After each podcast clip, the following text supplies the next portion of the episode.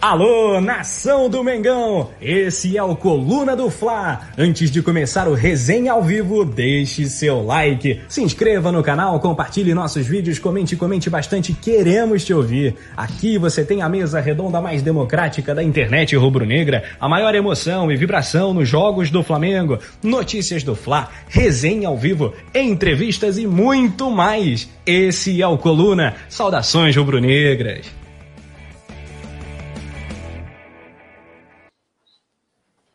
Boa noite, nação rubro-negra, amigos do Colono do Fla. Ó, se você não é inscrito, se inscreva, ative notificação, deixe o seu like e também a galera que quer se tornar membro aqui, participar com a gente lá no grupo do WhatsApp, fora também as diversos, diversos, diversas promoções, né? Fora também os benefícios naturais aí, já de cada categoria. Tem um botãozinho ali do lado do botão inscrever-se chamado Seja Membro e também a produção coloca o link já para galera nem ter o trabalho, já, já cai direto nas categorias.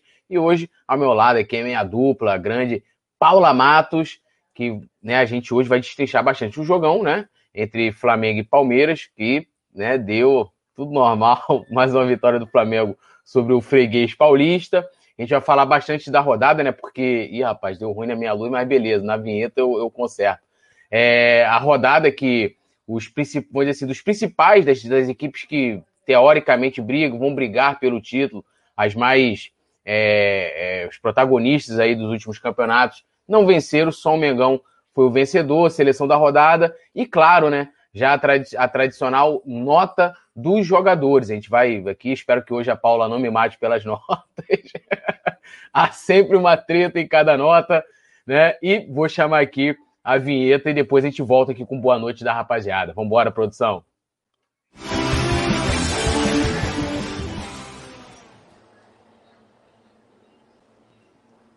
Fiz a mágica acontecer. Então, antes aqui do Boa Noite da Paulinha, deixa eu só aqui, ó. Boa noite aqui pro Juraci Lopes Soares, que tá lá do Facebook. Lembrando sempre, a galera do Facebook também sempre bem prestigiada aqui, porque a gente está ao vivo também simultaneamente no Facebook. Então a galera pode deixar o like, compartilhar também é, lá no, no, no, seu, na sua linha do tempo, né, nos seus grupos, né, e espalhar é, é sempre importante. E Edson Bezerra, é, pediu para ser notado. Salve Minota, tá, tá anotado, Liedes. nome de jogador do Flamengo. Mário Malagoli, Luiz Alberto, Francisco Evilásio, a querida Nath. Um beijão para Nath Coelho. É, Ana Lúcia Marcos Lages também, tá dando boa noite. Gediel Dutra, Dutra, é, Dutra uh, Gabriela Reis, Urubu Rei, Jonathan Ferreira, Eduardo Genaro, Luiz Lula também aqui dando boa noite. Diego Carvalho, Valmir Moreira, Breno Trindade, o nosso queridão Mário Malagoli, Onofre Rodrigues, Arthur Ariel, geral aqui. É, e tem a Paula Matos. Eu falo assim: ah, Paula, ah, não, é o Paulo Matos, é o Paulo, seu Paulo. É a moral aqui, seu boa noite, coluna. Né, que ele não chega dando boa noite para dá boa noite, coluna. Seu Paulo, um salve especial para ele aí. Tudo nosso, nada dele, seu Paulo, é nós. Yuri Reis também está aqui com a gente. E agora vamos falar um pouquinho dessa, pouquinho não, bastante dessa partida em que o Flamengo venceu contra o Palmeiras, estreia do Campeonato Brasileiro, o Flamengo que defende aí uh, o título, né, em busca do Enia, Enia, dizer, Enia campeão. E enquanto a Paulinha agora vai dar o boa noite, fazer aquela análise breve inicial, nós temos aí, Paulinha, também, para te ajudar na sua análise, é, os números né, da partida, mostrando né, que além de todo, todo superioridade dentro de campo, a gente mandou também nas estatísticas. Eu já ia começar brigando com você que você não me deixava dar meu boa noite de jeito nenhum. boa noite, Tulhão. Boa noite, produção. Boa noite a todos. Um beijo especial para o Ded, que está aqui com a gente. É, começamos com o pé direito, né? A trajetória em rumo ao Enia. É até difícil falar Enia campeonato, né? O único octacampeão em campo, né? Somos nós e vamos aí em busca do tri feito histórico, né? Que se a gente alcançar vai ser um marco histórico aí pra gente. A gente que recentemente conseguiu o Hexa Tricampeonato do Carioca e agora vai em busca do tri do Brasileirão. Jogaço, né? Flamengo e Palmeiras, acho que foi o jogo mais esperado da rodada do Brasileirão, né? O jogo aí entre se não era rivalidade, passou a ser, né? Nos últimos anos, os dois grandes protagonistas do futebol brasileiro, né? Os maiores campeões dos últimos anos. E a gente viu, como de costume, né? Tudo normal por aqui. O Palmeiras não tem mundial. O Palmeiras não tem mundial, não tem copinha, não tem mundial, não tem Supercopa, apanha da base, o profissional, a gente pode ficar aqui cantando versões, entendeu? Mas eu queria, não poderia começar sem dizer que segue tudo normal no Rio de Janeiro, tal qual foi no Campeonato Carioca, né? O Flamengo segue aí a sua a sua arrisca aí a sua hegemonia, digamos assim. Jogaço, né, Túlio? Jogaço de bola. É, infelizmente, um jogo com muitas faltas. Um jogo que no primeiro tempo, cara, sei lá, foram 23 faltas em 30, 31 minutos, alguma coisa assim. E assim, olha aí, tá aí, ah, 25 faltas do lado do. Peraí, que tá.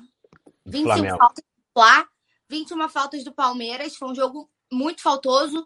No primeiro tempo foi mais, né, por parte do Palmeiras, né? Que, porque o Flamengo cresceu mais no segundo tempo, na minha avaliação, né? O primeiro tempo a gente não, não cresceu tanto, no segundo tempo a gente foi melhor e aí mostrou superioridade, conseguiu dar uma amassada no Palmeiras, principalmente na segunda etapa. Mas achei que, assim, o, quando a arbitragem vira assunto é uma merda, né? Porque aí significa que a parada desandou toda. Eu achei o Daronco bem perdido, assim, tava apitando picotando o jogo todo, apitava o que não era para apitar, o que tinha que apitar não apitava. Teve o pênalti claro do Bruno Henrique, que o cara não deu, e inventou uma falta do Pedro que também não existiu. Mas, apesar dos pesares de arbitragem, conseguimos sair com a vitória, né? É, queria destacar, Túlio, eu sei que a gente vai para as notas, mas enquanto a gente faz uma análise rápida, Diego Alves, gigantesco, gigantesco, né? Se alguém ainda questiona a importância do Diego Alves no elenco, depois da Supercopa, depois de ontem, os dois jogos contra o Palmeiras, né? Coincidentemente, os dois jogos que o Diego se agigantou e foi, e foi brilhante, né? Para que a gente pudesse sair com o resultado também, tá muito na conta dele. E o Flamengo que mostrou sua supremacia, sua superioridade, né? Fez valer aí o seu, o seu domínio e não à toa o título de bicampeão brasileiro, né? Como disse o próprio Bruno Henrique, isso ficou meio marcado, foi eleito craque da partida, né? E deu uma entrevista apontou para o Pet de campeão e disse que isso aqui não foi sorte, né? Isso aqui foi fruto de muito trabalho. E a gente vem vendo o trabalho sendo feito. Existem críticas, né? Eu acho que ao trabalho de Stênio ainda, ao rendimento de alguns atletas, mas o que importa é começar com o pé direito e começar com três pontos, né? Que é isso que conta no final. Produção colocando aí na tela a classificação do Campeonato Brasileiro, como tudo destacou lá no comecinho. Se você chegou depois, chegou meio atrasado, o Flamengo dos postulantes, né, ao título de Campeonato Brasileiro, os principais aí favoráveis ao título, né, de campeão foi o único que venceu na rodada. É. Os outros que são é, apontados como favoritos tropeçaram, então a gente já sai aí na frente é, para esse campeonato, Túlio, que vai ser muito prejudicado, a gente vai falar sobre isso, pelas convocações né? O Flamengo que vai sofrer muito com as convocações. Então, todo ponto é importante. Foi muito importante ter começado ganhando, porque a gente tem time, né? A gente só não contou com o Gabigol, fora isso, força máxima. Então, acho que isso agiganta ainda mais essa vitória, sabe? Você ter aproveitado todo o elenco à sua disposição para poder garantir o resultado, sabendo que lá na frente você não vai ter toda essa galera aí disponível, né? É, eu tenho um fato engraçado, eu tá, você estava falando, estava lembrando agora, eu vou ler aqui a galera também. É não sei se foi o PVC, algum, alguém trouxe as estatísticas de que, ah, dos últimos cinco campeões, é, se eu não me engano, dois ou três iniciaram o campeonato perdendo, né? No caso, até 2020. É tipo para dizer que o Palmeiras, né, tem chance, aquela coisa toda. O que, tipo assim, é uma estatística.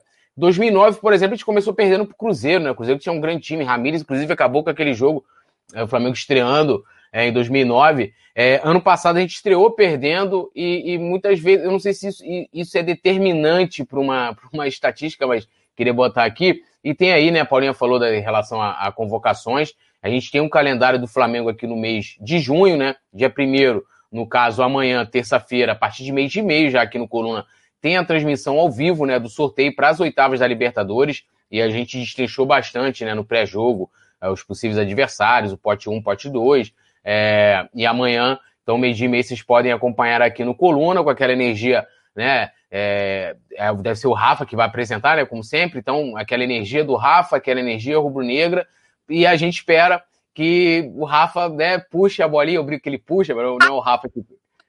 Vou fazer uma observação. Eu espero que o Rafa bote uns cinco pares de meia em cada pé, porque ultimamente ele não tem dado muita sorte em sorteio, não A produção aí também faz favor, enche o pé de meia, que é. nós estamos para ver se pelo menos uma vez na vida a gente consegue um sorteio mais tranquilo, né? Porque o, trem é puxado pro nosso lado, hein?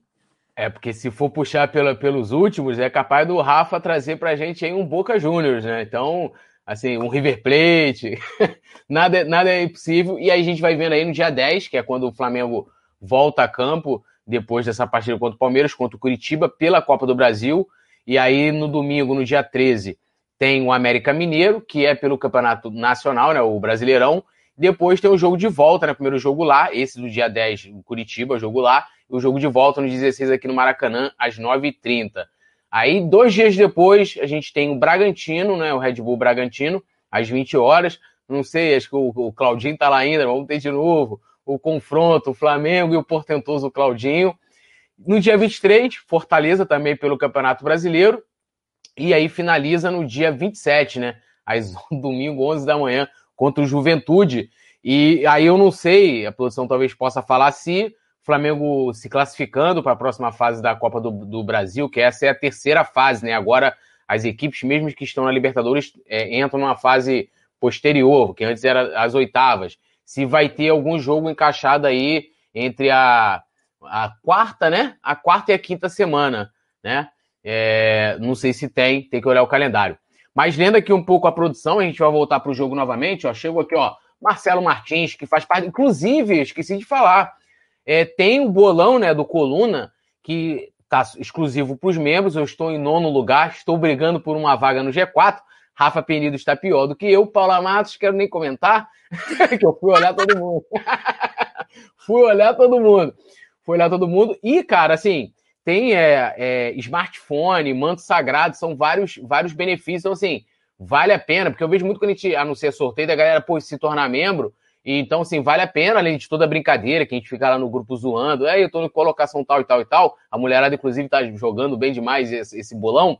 É, e tem a possibilidade aí de levar um smartphone, de um manto sagrado e tal. Então, é, veja aí, olha aí, é, como diz o Simon, é, é menos do que uma coxinha né, para você se, é, mensal para você se tornar membro aqui do Clube do Coluna. Então aqui, ó, Alzira B chegou também, Odair Pereira, deixa eu ver quem mais. É, Paulo Mato botou que ela não jogou. Você não deu palpite, Paulo? Não. É, eu, esse ano eu vou. Ano eu, passado eu. Eu, eu, eu, eu, avisei aos, aos Big Boss, assim, né? Eu falei, gente, eu sou a pior pessoa do mundo para jogar essas coisas. Eu não eu simplesmente esqueço. Quando eu jogava também o time lá do, da, das outras redes lá, eu não mexia no meu time, eu ficava 30 rodadas com o mesmo goleiro com o cara expulso, o cara suspenso. Eu não lembro. Por isso que eu estou em péssima colocação no bolo. Eu tenho justificativa. Que a hora que eu entrar direitinho, aí a parada vai ficar séria, amigo. Então, Eita. eu quero justificar que o meu tem tem, tem desculpa, não é porque eu fui mal, não, é porque eu não apostei placar eu esqueci. não, e eu, eu, eu, o bolão ainda é maneiro porque é, é, são palpites, né? Então eu dou meus palpites lá e esqueço também esse outro, né? Esse, é, é, que é, é, é, Game Fantasy, né? Que tem aí. Ele significa torcendo aí pro time. Eu não torço pra ninguém, torço só pro Flamengo. Ah, é... gente, possível o cara falar assim, ah, o Flamengo perdeu, mas pelo menos. Ah, não, gente. O Flamengo Pô, tá, tá de sacanagem, né? Então, é... Aí, ó. O Diego Carvalho está comigo também, não jogou o bolão, tá vendo, Diego? A gente não pode ser menosprezado porque a gente não apostou. É, aí vai perdendo, né? Vou correndo atrás desses prêmios aí, achando que quem faz parte do Coluna não tem um prêmio, mas tá tudo beleza. Vicente Flá falou que ele estava no top 20 do bolão do ano passado quando abandonou. Tá mal, né? A Alzira B também está aqui com a gente, o Diego Carvalho, como já falei, o James Leal Borges, que falou que espera que amanhã o Flamengo é, tenha sorte né, na, no sorteio que enfrente ou Defesa e Justiça ou Universidade Católica, né? É, e o Vicente está falando que ele não participa do bolão porque ele é contra apostas fora do cassino clandestino. Aí o Odaí Pereira, que está lá do, do, Facebook, né? O seu Paulo Matos, que deu boa noite, deu especial para Paula aqui. O Vicente Flá também. Deixa eu ver quem mais aqui. Vladimir de Castro, Gerson, né? Essa novela já virou uma série, irmão. Já tá uma série, nem eu não aguento mais. O Carlos Aparecido de Souza Rocha, ele falou que o importante é não tomarmos gols. E eu vou levantar uma parada aqui, porque é, mais um jogo, né, que a gente tem o Diego Alves e o Flamengo Será que foi só coincidência do Flamengo mais uma vez não ter tomado o gol? Ou será que a defesa é, estava melhor, o sistema defensivo que a gente fala tanto? E essa, lembrando que esse, esse é o quarto jogo da temporada e que com o Diego Alves o Flamengo não, não leva gols, ou seja, passa em branco, né? A primeira foi no dia 31 de março contra o Bangu, se não me engano, acho que foi até a partida em que teve a estreia do Bruno Viana. Depois, no dia 1 de maio, quando a gente venceu por 3 a 0 volta redonda.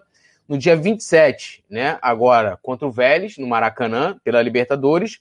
E ontem, no dia 30, contra o Palmeiras, 1 a 0 E aí, Paulinha, é lógico, a gente vai falar bastante. Até ontem o Yuri queria me bater que quando o Rafa me perguntou, e aí, quem é o brabo da partida? Eu falei que era o, Bruno Henrique. Não, pô, Diego Alves, o jogo ainda tava 0 a 0 Diego Alves e tal, porque o Diego Alves realmente fez defesas é, sim, excepcionais ontem, teve uma atuação, a gente vai dar nota depois, mas é, você acha que o fato de ter passado em branco teve, se deve somente a esse retorno do Diego Alves ou o sistema defensivo do Flamengo está funcionando? Porque, inclusive, saiu matéria no coluna do Fla.com de que o Rogério foi cobrado internamente para fazer esse acerto ali na cozinha do Fla, né? Cara, também a gente tem que falar que a gente estava com o Rodrigo Caio né, à disposição. Quando o Rodrigo Caio tá jogando, já é outro patamar também de defesa, né? Ele já passa uma segurança muito grande. Acho que foi o segundo jogo com o Rodrigo Caio também, que o Flamengo passou Sim. em branco. É, mas são peças muito importantes, né, Túlio? Tanto, tanto o Diego quanto o Rodrigo Caio. Eu acho que eles se complementam ali. É, mas nitidamente o, o, Diego Alves no gol ele aumenta muito o nível, né? E por isso que a gente debate que é uma pena é, é, esse recente histórico de lesão, né? É um cara que realmente faz muita diferença. Que lá atrás, quem acompanha o coluna e quem quiser voltar para procurar, eu defendi até o final a renovação com o Diego Alves aqui. Eu batia na tecla do quanto ele era importante. Falei, a gente não pode menosprezar um cara que, além de ser do, do clube, é funda foi fundamental para todas as conquistas do Flamengo, né? E, e, eu sempre gosto de ressaltar aqui quando a gente fala do Diego Alves, que assim que ele voltou daquele período grande de lesão do ano passado, né? Que quem, que quem assumiu mais o gol do, do Fla foi, foi o Hugo.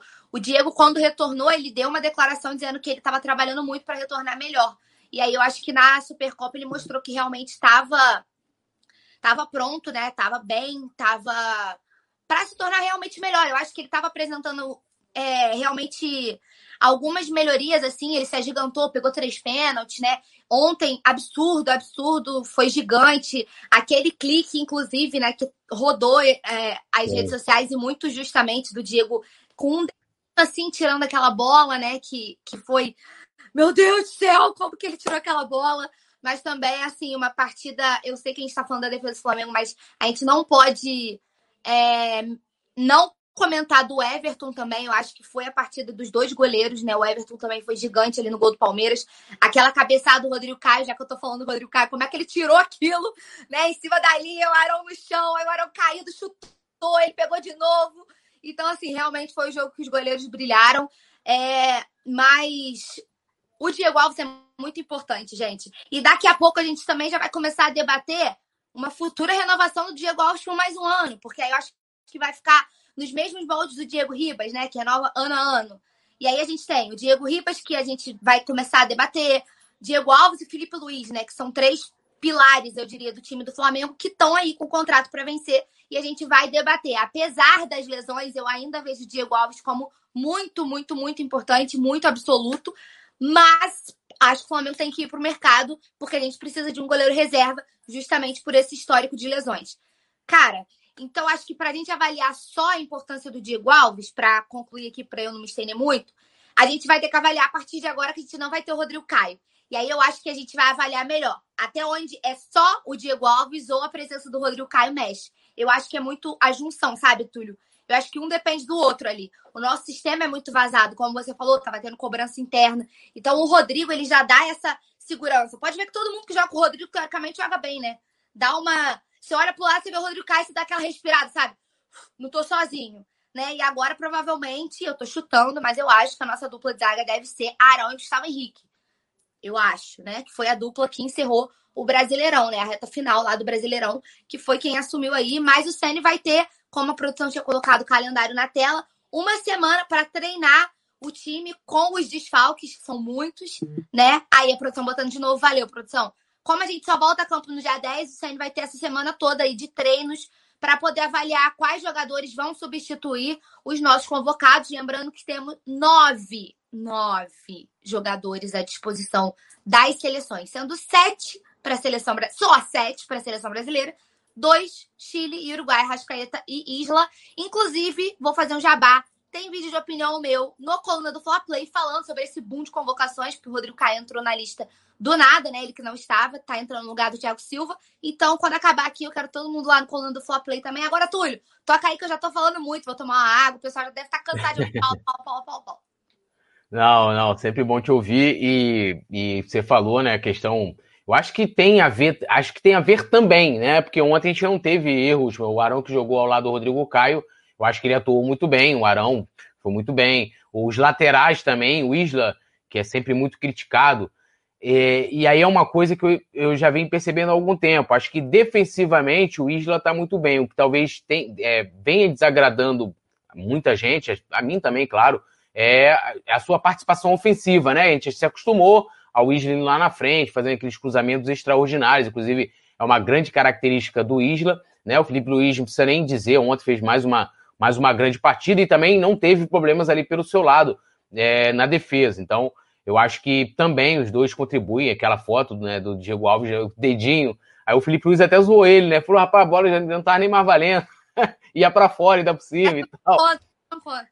Ah, pô, é, é, bizarro assim. Cara, assim, um cara, e a gente olhando os, os outros dois goleiros jovens que nós temos, é, o Hugo Souza e o, e o, Gabriel Batista, goleiro que eu lembro que era jovem no Flamengo e que fazia defesas como aqui Diego Alves fez ontem, eu só vi um, chamado Júlio César, que chegou novo e fazia defesa assim impressionante. Inclusive, falando em Júlio César, é, deixar aqui, né, duas mensagens de pesar, né, duas perdas que a gente teve é, primeira do Dominguinhos do Estácio, né? Um cara que era aí, tem alguns não gostam, mas puxador de samba, né? Que cantava samba, inclusive é da voz dele, aquele cérebro, é interpretação do, do, da, da Estácio de 95, né?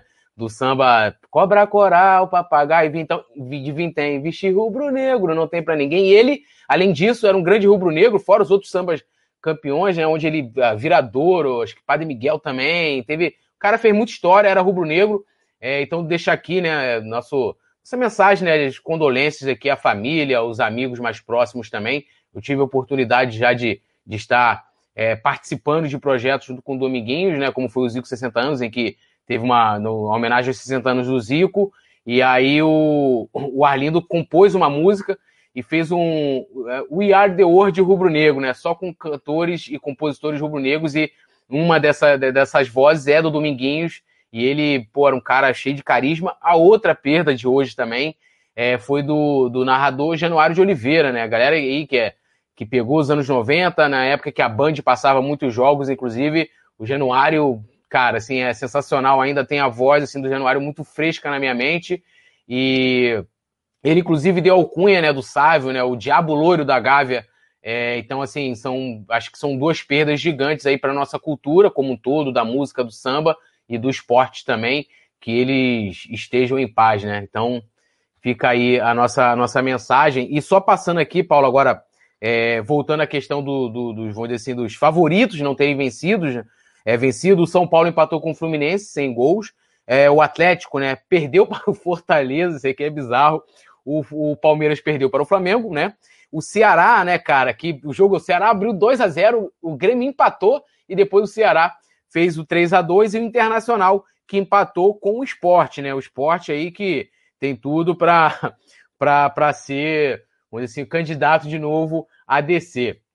É, vou dar uma lida aqui no pessoal para a gente, é, dando continuidade aqui ao nosso pós-jogo. É, o Aaron Fly perguntou quem pegou mais, Diego Alves ou Júlio César? Cara, acho que na, a carreira do Júlio César é mais consolidada né? Porque ele fez carreira na Europa, foi considerado, pra, na minha opinião, até na época, ele era o melhor goleiro do mundo, inclusive. É, no Flamengo, o Diego Alves é maior, né? Porque pô, ganhou muito mais que o Júlio, apesar da identificação. O Júlio César é rubro-negro nato, cresceu na base, o caceta. Mas sim, são dois goleiros, cara. Eu sou fã dos dois, tem os dois como ídolo, então é até difícil falar aqui. Quem é quem? Então, quer falar, Paulinho, aí? Diego Alves ou Júlio César? Eu ia falar que ele já chegou com o pé na porta, né? Jogando bomba no nosso colo. Falar assim, chega. como a pergunta foi pra você, eu acho que eu vou passar aqui. Não, deixa, e- os dois, deixa os dois na categoria de ídolos, entendeu? Que os dois são meus ídolos, assim. É, então eu vou ficar em cima do muro, tá? Vou deixar tanto Diego Alves quanto Júlio César são ídolos do Flamengo, fizeram sua história aqui, cada um na sua época, né? Cada um com sua importância, mas os dois muito, muito eternizados nas histórias de glórias que hoje a gente tem o prazer de contar e de viver, né? Então, os dois para mim estão aí em outro patamar. Com certeza, com certeza. Inclusive, o Júlio César teve títulos importantes também no Flamengo. Um deles a gente estava exaltando aqui na semana passada, né? Que foi o Teta Tri, aquele golaço do Pet, que se não fosse a atuação do Júlio César, meus amigos, naquele jogo, é, revejam o jogo inteiro, porque garrou demais e garrava demais, salvou o Flamengo de vários rebaixamentos. É ídolo, tá no, na minha opinião, tá lá na, na prateleira de grandes goleiros do Flamengo, com certeza. O Vladimir Queiroz exaltando o Zico. Zico é de outro mundo. Zi- Vem Zico, Zico tá no outro mundo, aí a gente começa a contar o restante, entendeu? É tipo isso. E a É. Deus, aí são seres É. humanos abaixo, Isso entendeu? aí.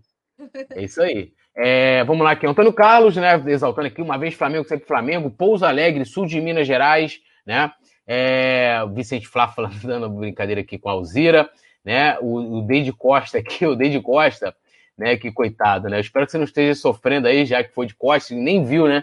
É, ele falou que o Júlio César salvou o Flá em 2004, né? E o Marcelo Martins também exaltando, falando Júlio César é monstro. Não, o Júlio César era, mano, bizarro. O Naldo Santos aqui tá no Facebook. O Vicente Flá, perdem para times ruins, a gente é campeão e vão chorar de arbitragem. Tem isso, né? É, Emerson Jones aqui falando sobre o Gerson, né? Inclusive a galera que quer acompanhar todos os detalhes disso aí, coluna do Fla.com, né? E claro, com certeza, confirmando qualquer, tendo qualquer notícia oficial sobre isso, a galera fica ligado. A Paula já fez o jabá aqui, vou fazer de novo. Além de você conferir o, o vídeo da Paula lá no coluna do Fla Play, né? Pode entrar lá, é, urgente, breaking news. E aí pode ser ou não a saída ou o fico do Gerson, né? Que ontem botou um de 38, então, ou seja, está considerando jogar os 38 jogos, né? É, o Deide Costa aqui de novo falando que tem que ter calma, pois o time precisa se ajustar para a Libertadores, claro, né? É, até a Paula destacou sobre essa semana que o CN terá aí para trabalhar. E o Breno Trindade, lembrando, né? O, do, o, o, o Genório de Oliveira tinha vários bordões, né? O dele ele fala, e o gol? Gol! Pô, era pô, muito massa, cara. Era muito, muito fogo. Não posso falar outra coisa. É, Marcelo, fala. Você tá lendo os comentários? Tem dois aqui que eu quero, que eu quero destacar. Manda bala, manda bala. Chegou o brabo das redes sociais, Vinícius Soares, tá? Chegou aqui no chat, então já tá elevando a presença. Queria mandar um abraço pro Vini e é, enaltecer o trabalho de todos vocês daqui do canal pelo, Menos pelo, do, a- menos do Uri, né? pelo documentário do Pet. Assim, Ah, gente, por favor, é, com uma narração fantástica, né, do Luiz Penido, que trabalhou aqui com a gente, né, que nos cedeu essa voz maravilhosa. O documentário está disponível gratuitamente no Coluna do Fla. Então, assim, não sei se tem como a produção jogar o link no chat, se possível, para já ir para lá. Mas, assim, o trabalho fantástico de você, do Rafa, do Anderson, de todos os envolvidos, parabéns, ficou sensacional demais. E também a chamada para as transmissões aqui do canal, são duas coisas que eu queria Tá linda. Brabíssima, mano! Nossa! Você escuta a chamada, quando o Rafa fala que vai começar, você já arrepia todo. Você nem viu a chamada toda, você já tá todo. Ui! E como sempre. Fala assim, não, que Natanael pode ficar com ciúme. Fala assim, ah, ouviu o Rafa falando, vai começar. E já tá. Aí você me rola, aí você me quebra. aí você me quebra na emenda, Túlio. Aí você me. Aí você me. Fiquei até vermelha. Fiquei até calor. Não, porque foi engraçado, né? Fala assim, vai. Rafa fala, vai começar, eu já fica arrepiado aí. Eu tô falando da narração, tá? Pra deixar claro. Ui, Natanael, tranquilo, não precisa. não dorme em serviço aí, ó. Colocou o link do documentário do Pet. Valeu, produção. É... E é isso, me perdi até que eu tava falando. Né, que o Marcelo Martins comentou, né?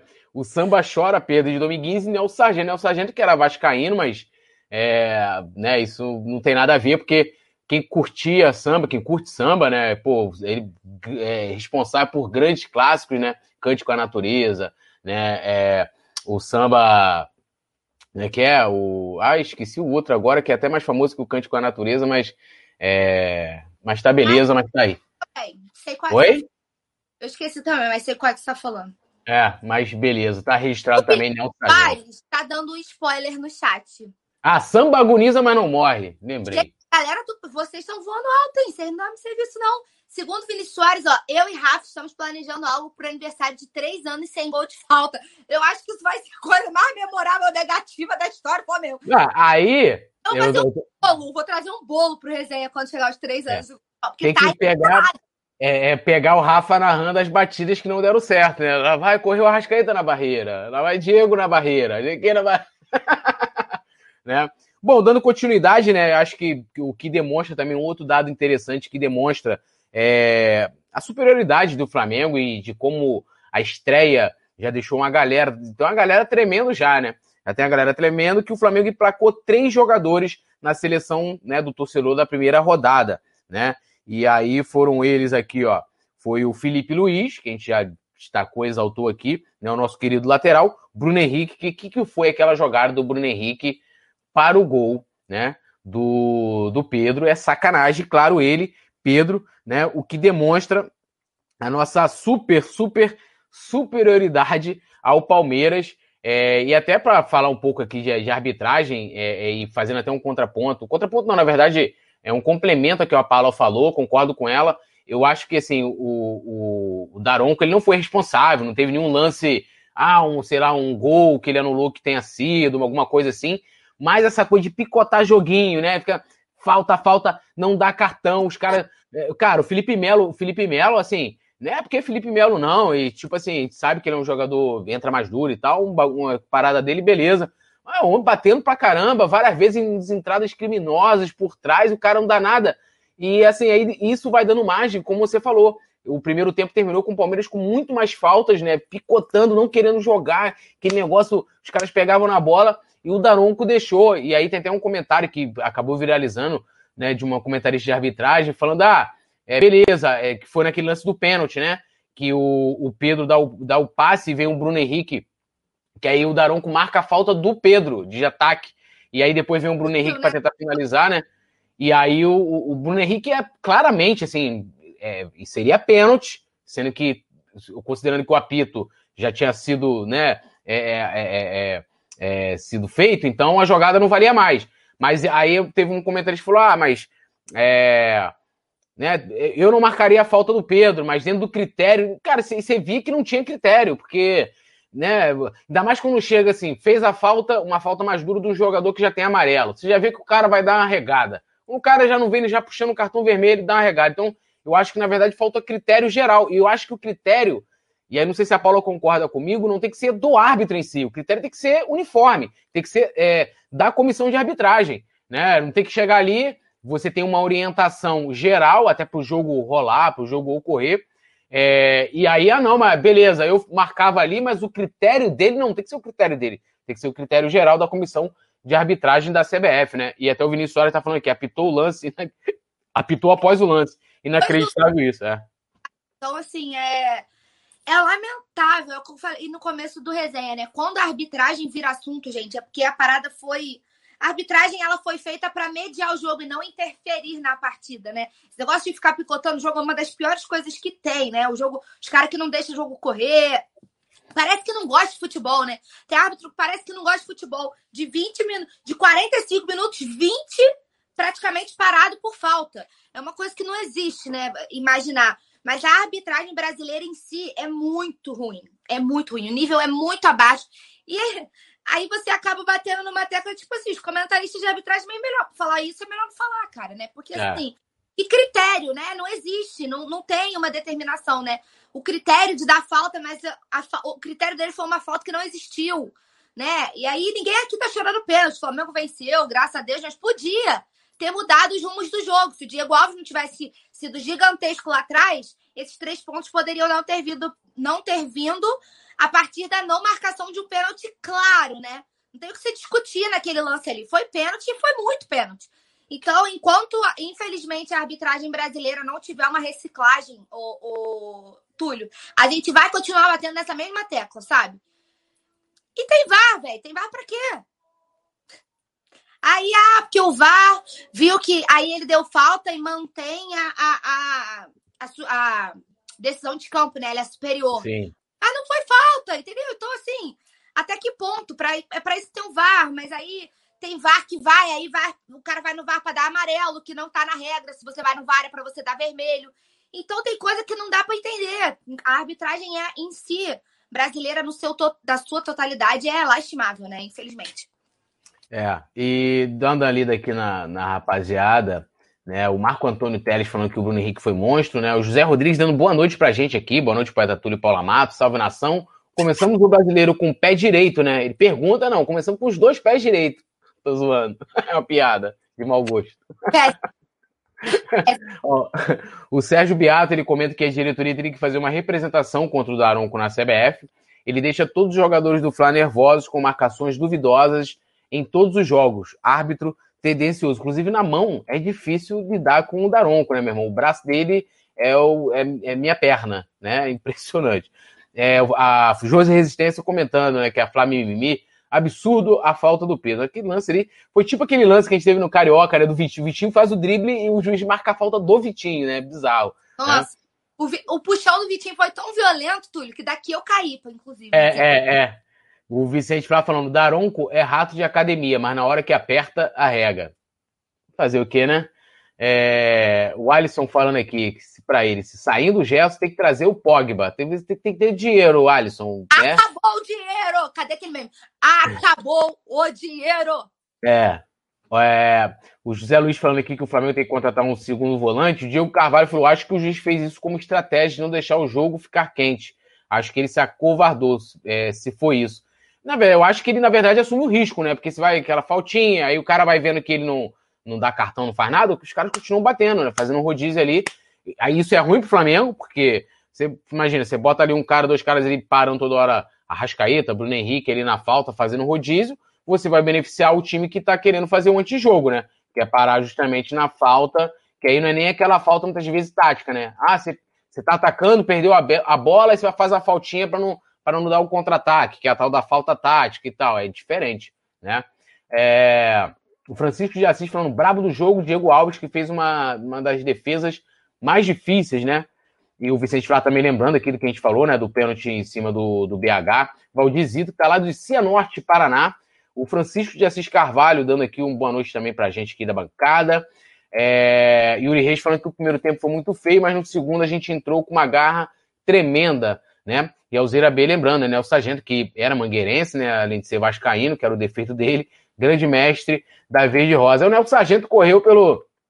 Geralmente o mangueirense é, é flamenguista, tem a música do Bezerra que ele canta, né?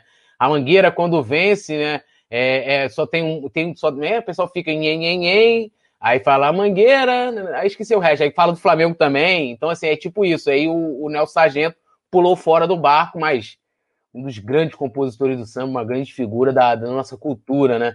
Sensacional.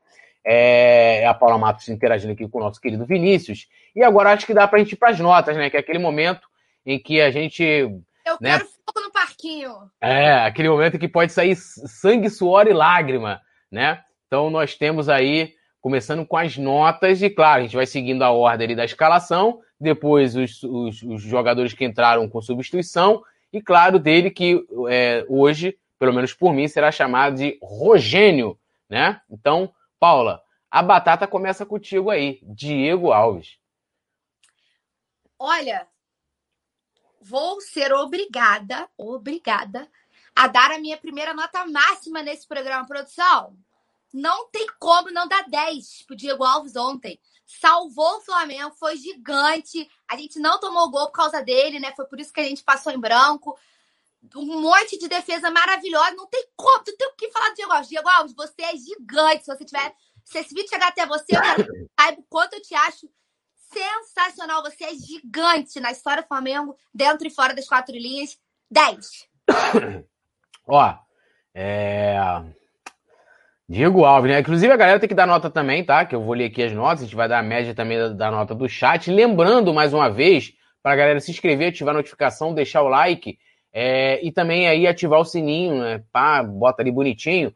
E quer ser membro, tem o botãozinho, seja membro, tem o link e tem o bolão, né? Quero lembrar aqui mais uma vez do bolão, que os vencedores do bolão aí estão poss possibilitados para ganhar smartphone, manto sagrado. Então, ó, cola aí. Dei tempo para vocês comentarem, né? Eu vou dar 9,5 para o Diego Alves, né?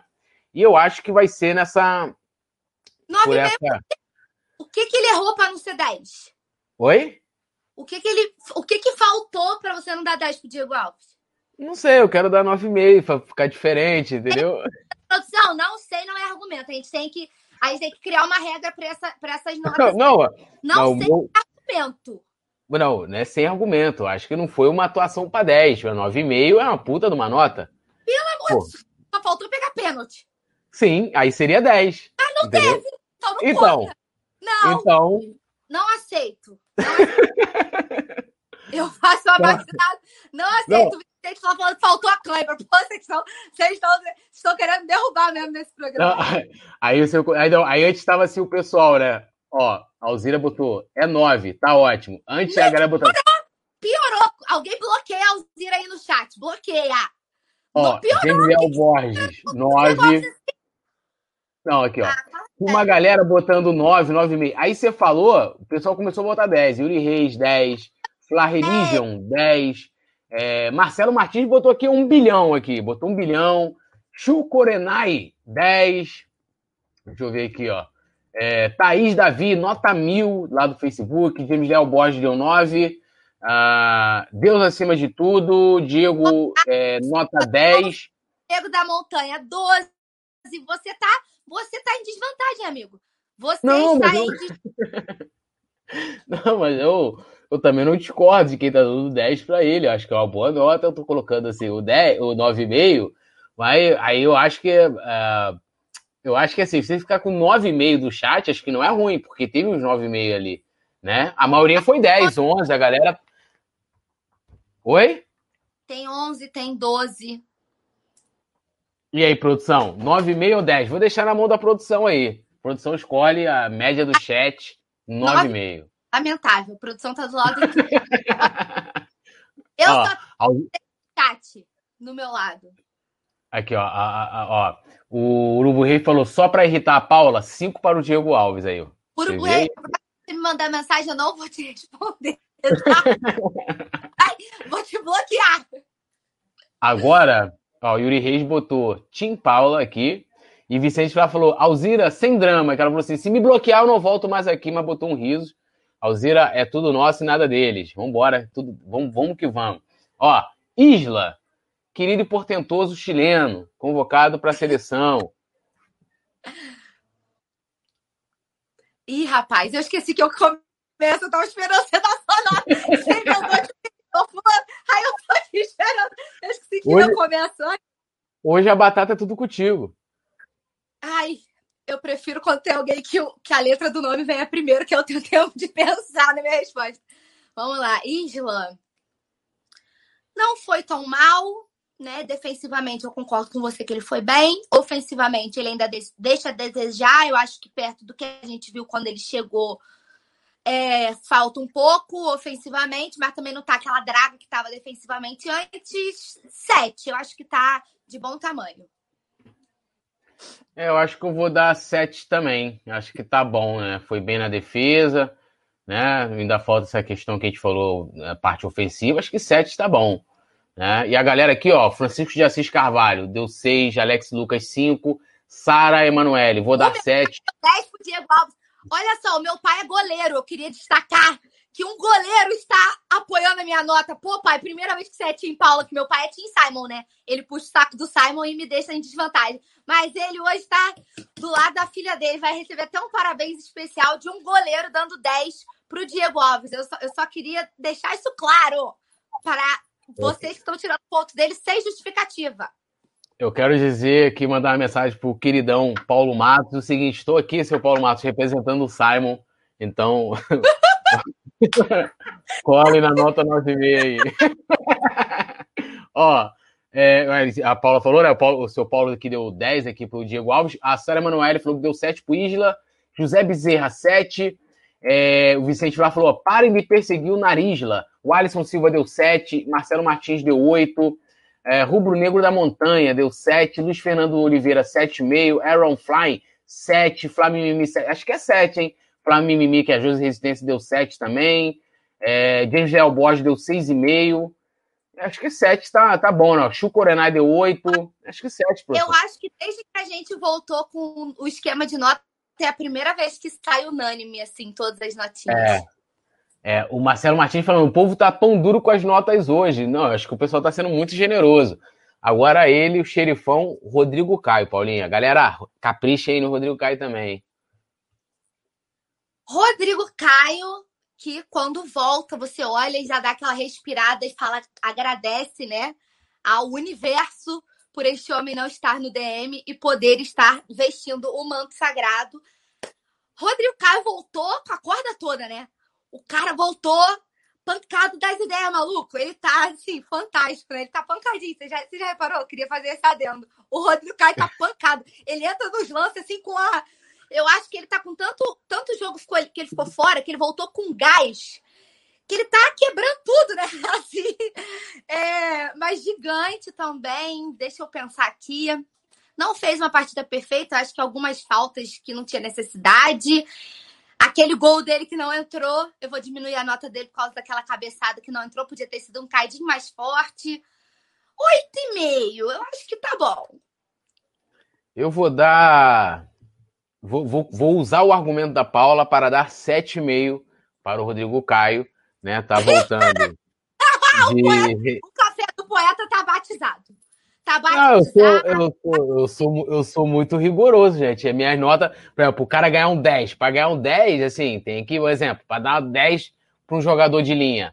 É hat-trick, irmão. É hat-trick. Entendeu? Então, assim, é 7,5. A eu galera aqui tá generosa. Queria deixar isso claro que eu não aceito. Ó, o novato aqui dando 9, Sérgio Beato, RC nota 7, Yuri Reis tá dando nota 8, Diego Carvalho, 8. James Léo Borges, 8. Rodrigo Caio, o Marcelo Martins falou, Rodrigo Caio, 10. Pois é, Paulo Matos, quando vejo RC na zaga, minha ritmia vai embora. É, Luiz do Barraco, rapaz, a gente tem aqui o Flamenguista da, da Montanha, Luiz do Barraco, agora Luiz do Barraco, falou, que Daniel meu, mano. Ele tá, Luiz Daniel Alves, 10. Que que é isso, mano? Cara, você tá na live errada, Luiz do Barraco. Aqui é a live do Flamengo, a gente tá, é Rodrigo Caio agora, irmão. Mas tá tranquilo, pode escolhe aí, cai aí também que eu vou lendo tuas notas aí. Sara Emanuele botou 9. O Novato, ele botou dando um mil aqui, um milhão aqui pro Diego Alves. Adora Trindade 9 pro Rodrigo Caio. Francisco de Assis Lustosa, 8. Uh, Sidney Pinto, nota 100. Itajaí Santa Catarina, que é lá de onde ele mora. O Arrow Fly deu nota 9. É, José Resistência, nota 9. Luiz Fernando, 8,5. José Bezerra, 8. É, Vicente Flá falou: Caio perdeu um gol na cara, nota 2. Aí você tá dizendo que eu sou. Olha o Vicente Flá, a Alzira B deu nota 8. Entendeu? A gente vai bloqueando as partes, agora é a hora dele. Ó, eu, eu acho que um 8 não seria ruim, não a média. Eu acho que, né? Eu, tá bom. Tati deu 8. É, eu acho que o 8 tá, tá bom. É, o Marcelo Martins falou: o poeta tá canguinha hoje, escorpião no bolso. É, produção, aí, o chat aí, nota 8 por Rodrigo Caio. Agora a gente entra com ele, o grande ídolo, portentoso, o rubro-negro, William Arão, Paulinha. Então, vamos lá. William Arão, que é, foi uma, um paliativo né, do Sene na zaga.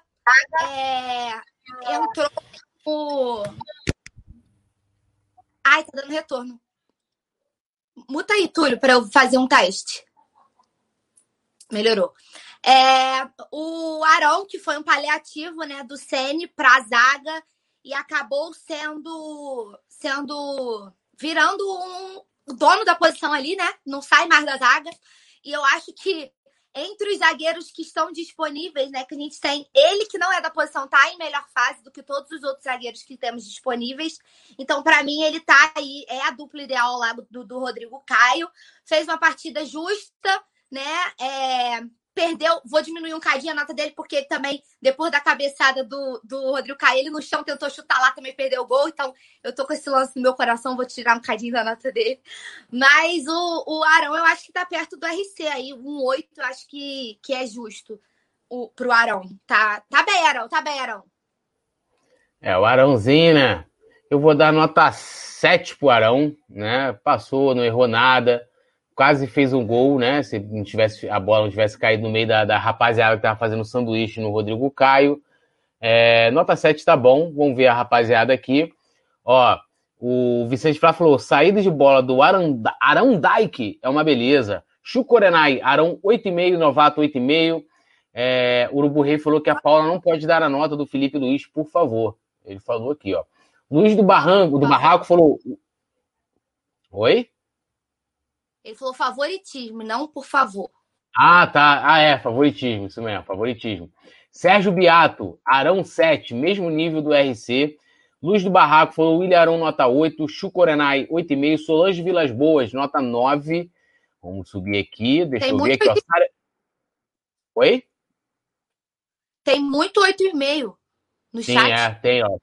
A, Sara Emanuele deu 7, o Aaron Fly 8,5, Francisco de Assis Lustosa aqui, ó, deu 8,5, Luiz Fernando 8,5, Marcelo Martins 9, uh, Josi Resistência 8, James Léo Borges 8,5, Alzira 7,5, Zé Bezerra 6, e aí, 8,5? Média do Arão? Eu acho que deu. Acho que sim. Então, produção, 8,5 aí pro, pro nosso portentoso Arão. Agora ele, Paulinha, que você vai ter uma enorme dificuldade de comentar, de falar, o cara, o homem da lateral esquerda do Mengão, Felipe Luiz. Eu queria dizer que, apesar da minha relação de amizade com o Filipinho, todas as minhas avaliações aqui são profissionais e imparciais, tá? Eu não sou parcial. É, mais uma partida gigantesca né, do Felipe Luiz. Eu acho que é chover no molhado falar dele, principalmente nos últimos jogos, né? O Felipe Luiz vem sendo muito importante ali, principalmente pelo lado esquerdo, né? Totalmente dono da posição, totalmente mais uma partida monstruosa dele. É, é incrível como ele assume o protagonismo sem ser protagonista, sabe? Eu acho que o Felipe é. Às vezes nem acredito ainda que ele joga no Flamengo, porque é um nível muito, muito, muito. Muito alto em relação a, a todos os outros que a gente tem disponíveis aqui, no, principalmente aqui no Brasil, né, no futebol hoje em dia. Nota para o Filipinho. Deixa eu pensar aqui. Ontem, 8,5. Acho que pode ser 8,5. Tá mudo, Túlio. Vocês não leram? Nota 8 para o Felipe Luiz, que ontem não tivemos problema na, defesa pelo seu lado, jogou bem, né, se apresentando ali a lateral esquerda, voltando àquela normalidade, né? Rascaíta, Felipe Luiz, é, Bruno Henrique. Inclusive, o gol do Flamengo nasceu daquele lado ali, aquela arrancada sensacional do Bruno Henrique. Oito tá bom. Ó, Paulo Matos falou, Felipe Luiz, nove meses. Seu Paulo hoje tá generoso, Paulo.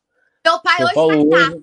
Aí, ó. tá que tá. Eu falo que eu sou parcial, tá vendo como é que não? É, aqui, o Zé Bezerra deu 10, joga de terno. Uh, Chuco Orenai, 8. Novato, nota 9. O Vicente Flá falou: ó, Felipe zoou a publicação do Alves, nota 5. Diego Carvalho, Felipe Luiz, perfeito em tudo que fez no jogo, nota 9. Solange Vilas Boas, Felipe é 10. Pablo Amaral, 8,5. Ele consegue ser gigante na criação. Rubro Negro da Montanha, nota 10. O Francisco de Assis também deu 10. Novato 9. Sara Emanuel deu nota 8. Alzira B, 8,5. Rock Light aqui deu 9. É, deixa eu ver quem. A José Resistência deu 10. Marcelo Martins deu 10. É, o Vicente Flávio, Vicente Flávio dá várias notas. Ele falou: Felipe Luiz tem um cabelo bonito, nota 9. Eu acho que a média é 9, tá bom, né? Tem um monte de 10, o 9,5, acho que é 9, né? É, eu acho que tá bem. É. Agora, Diego Ribas, o nosso volante, Paulinha. É incrível, né? A gente fala do Diego Ribas como volante. Impressionante como ele se reinventou. Eu acho que sempre vale é, destacar, né? O cara com há 36 anos aí se reinventou para poder assumir ali a. Esqueci a palavra certa para isso, mas assim, a, suprir a necessidade do Flamengo, né? Ali na volância, né? Se reinventou totalmente, vem, vem fazendo partidas muito gigantescas. É, eu só não vou dar uma nota tão alta, porque eu acho que perto dos últimos jogos ele não foi tão brilhante ontem. É, apesar dele comandar ali o meio campo, ontem ele não foi tão brilhante como ele vem sendo nos últimos jogos. Então, acho que como ele, ele tá jogando o sarrafo dele muito alto, né, por partidas muito incríveis, assim, e hoje eu falo com a propriedade que me cabe, que o Diego é titular absoluto dessa equipe e para mim não sai, né? E aí quando a gente debate, o Arão vem pro lugar de quem? Considerando que o Gerson fique, porque é outro debate, eu acho que isso é um pepino do Sene, porque o Diego para mim tem vaga certa nesse meio de campo, vem comandando tudo por ali. Acho que eu vou dar uma nota 8. Ele não foi tão brilhante. 7,5, 7,5, 7,5, 7,5, produção, 7,5. Não foi tão brilhante, mas foi importante, né? Fez um joguinho correto mas acho que ele pode entregar mais. Ó, eu vou dar. Eu concordo com o que a Paula falou sobre, sobre o Diego. E ontem realmente ele não apareceu tanto, né? Mas eu acho que isso também se deve até a outros jogadores terem, vamos dizer assim, assumido o protagonismo, né? Gente teve o Bruno Henrique e tal. É, eu vou dar nota 7 pro Diego, não comprometeu em nada, jogou bem, tá. Acho que tá bem ali na posição. E aqui, ó, o novato, ele botou 8, né? O, a Sara Emanuele deu nota 7. É, é, o Dylan Paixão, Diego 10, homem lindo, essência jaguariana. Que isso, rapaz? Luiz do Barraco, é, nota 9,5. Pablo Amaral, 7,5. Alzira, 7,5. Sidney Pinto, 10 pelo quê? A entrega, é isso? Pela entrega. Ah, tá, pela entrega. É, Vicente Flá, Diego brigou com o Gabi, nota 5. Aurora Isolina, é, 9. É, já li aqui no novato, né? Nota 8. Luiz Fernando Oliveira, nota 9. Seu Paulo Matos deu 8,5 aí pro, pro Diego. Yuri Reis deu nota 7. José Resistência, 10. Games Leal Borges, 8,5. José Bezerra, 9. Uh, ah, Daniel Copperschmidt, nota 8. Hum, eu acho que 8 Tá bom, oito, né? Eu acho que sim, porque tem muita nota, tem muita nota alta, mas tem muito 7,5, 7,5, 7,5, 7,5 também. É. Agora, então, Everton Ribeiro, nosso miteiro camisa 7. Gerson. Oi? E é, desculpa, perdão, Gerson. É, é que eu já tô considerando Gerson fora do elenco. Perdão, produção. Foi mal a rapaziada aí. Gerson, te amo, tá no meu coração. Gerson, Coringão do Mengão. já mandei o Gerson pro Olympique, já, ó. Cara, ai meu Deus do céu, que difícil.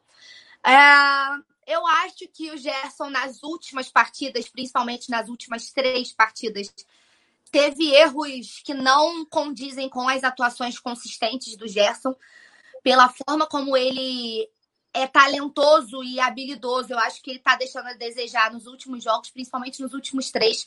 Eu creio que isso seja muito pelo processo de negociação, né? A gente sabe que, por mais que a gente tenha que separar o pessoal do profissional, que os caras são humanos, e chega uma hora que o negócio pesa, né?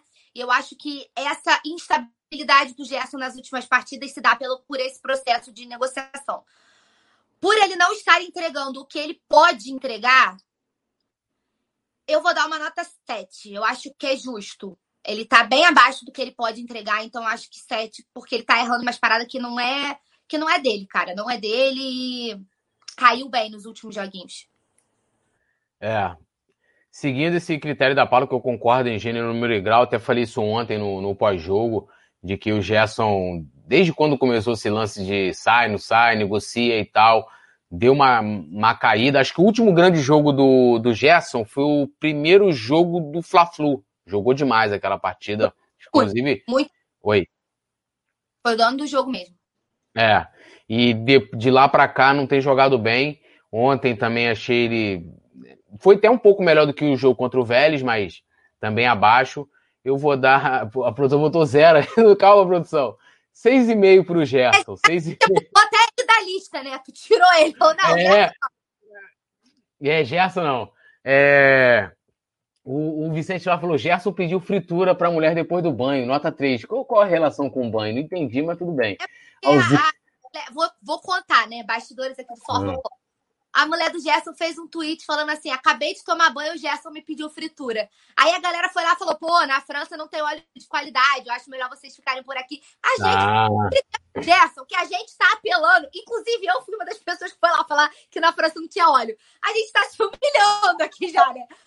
Pelo Gerson. Inclusive, Curiga, eu queria dizer que se você estiver indo, que eu acho que você está indo, é, você sai de portas muito abertas, assim, sai com a cabeça erguida, como o Pablo Maria. Eu já estou em clima de despedida. Mas, assim como o Maria, ele sai com as portas muito abertas. Mas eu acho que ele devia cumprir a promessa lá do U de 38. Esforça-te como diria Bruno Henrique, promessa é dívida, amor. Você tem que cumprir. Não mandei tu prometer, pô. É, o Ed Santos perguntou se o Gerson voltou para Eu não sei. Eu, eu, eu, assim, eu acho mó malaça esses caras todos, esse bagulho de esposa. Você vê Thiago Maia, né, meu irmão? Onde for parar, né? Quer exposição, série no YouTube, Casa Nova e tal. Parece até que levou uma bolada. Então, assim, eu não acompanho essa parte, mas tem uma pergunta aqui se o Gerson voltou para a esposa. Então, se ele. Então, acho que voltou, né? Então, assim, tá, tá casado. É, o Vicente Flá falou: quando a ex-morena tomava banho, eu fritava as coisas. Então, o Vicente Flá. Já... O Vicente Flá que tá vacalhando aí, ó. A gente tá tão bonitinho nas notas, o Vicente Flá tá vacalhando a parada. Pô. É. Eu acho que o Vicente Flá pode ser o fritador de, de fritura, né? Fritador de fritura é boa. Fritador de gorduras. Do Gerson. É, lá do Gerson. Então, assim, já, já abdica a esposa dele dessa função então, é, Vicente Flá foi nomeado. Fritador do Gerson. É, o pessoal rindo aqui do, do, do Vicente Flá. O Frá, Frá TV falou: coluna do Flá é qualidade, tudo nosso, nada deles. Luz do Barraco, ó, deu nota 9. Chucorenai deu nota 8. Liedson Bezerra deu nota 7,5. Marco Antônio 6,5. Chucorenai 8. Ah, cadê, cadê, cadê, cadê? Deixa eu subir. Novato é. 6. Pablo 7, Vitor Nascimento 8, uh... Sérgio Beato 6, Luiz do Barraco 9, Urubu Reis 7, Alzira 5, Alisson Silva 9,5. Essa aí tá difícil, vou deixar pra produção resolver aí, porque o negócio tá. Tem nota muito alta, tem nota muito baixa, né? É, eu acho que talvez aí, sendo generoso, é, um 7 no, no, pela média aqui não seria injusto, não. Acho que não seria injusto. Ó, tem 7,5 também aqui. E o James... Então tá tipo carnaval, 7,20. é. Homenagem a Dominguinhos. James Léo Borges, que Gerson seja feliz na França, a estabilidade financeira do Flamengo está em primeiro lugar, disse ele. Agora a gente vai do Miteiro, enfim, o Miteiro, camisa 7 aí, Paulinha. Everton Ribeiro, é, olha, eu queria dizer antes de dar minha nota que, tal qual aqueles filmes que a pessoa bate a cabeça, perde a memória e tem que bater a cabeça de novo para recuperar a memória, espero que isso aconteça com Everton Ribeiro na seleção, né? Já que ele esqueceu o futebol lá, já que ele voltou para a seleção, espero que ele retome o futebol e volte a jogar a bola que ele sabe e que a gente sabe que ele tenha, tem, tem, né? De qualidade, qualidade não falta, mas o Everton não vem em boa fase. Ontem também não foi um bom jogo, eu acho que muito abaixo do que ele pode, pode oferecer. E eu acho que de todos eles, o Everton, tirando o Vitinho e o Michael, né, que entraram por último, dos titulares, eu acho que o Everton vai ser a minha nota mais baixa. Eu vou dar um 6,5. É, eu também achei o Everton Ribeiro abaixo, né? Eu só não sei se é abaixo do Gerson.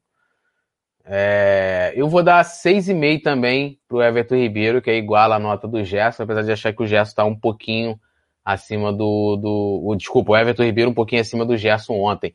O novato deu nota 6, o James Real Borges 6, Pablo Amaral 7, porque ele disse o seguinte, porque vejo evolução. A galera que queria justificar a nota também, pode botar aí que eu, que eu leio aqui. É, Alzeira B falou que o Everton Ribeiro foi melhor que o Gerson. A José Resistência, 8. Ele tá tentando, ao menos displicente ele não é, disse ela. O Evandro Carlos deu nota 5, Sidney Pinto, nota 3, Luiz Fernando Oliveira, Everton Ribeiro, 8, porque depois que, que voltar da seleção, é 4. Não, ele vai, como a Paula falou, ele tá indo lá buscar o futebol que ele deixou.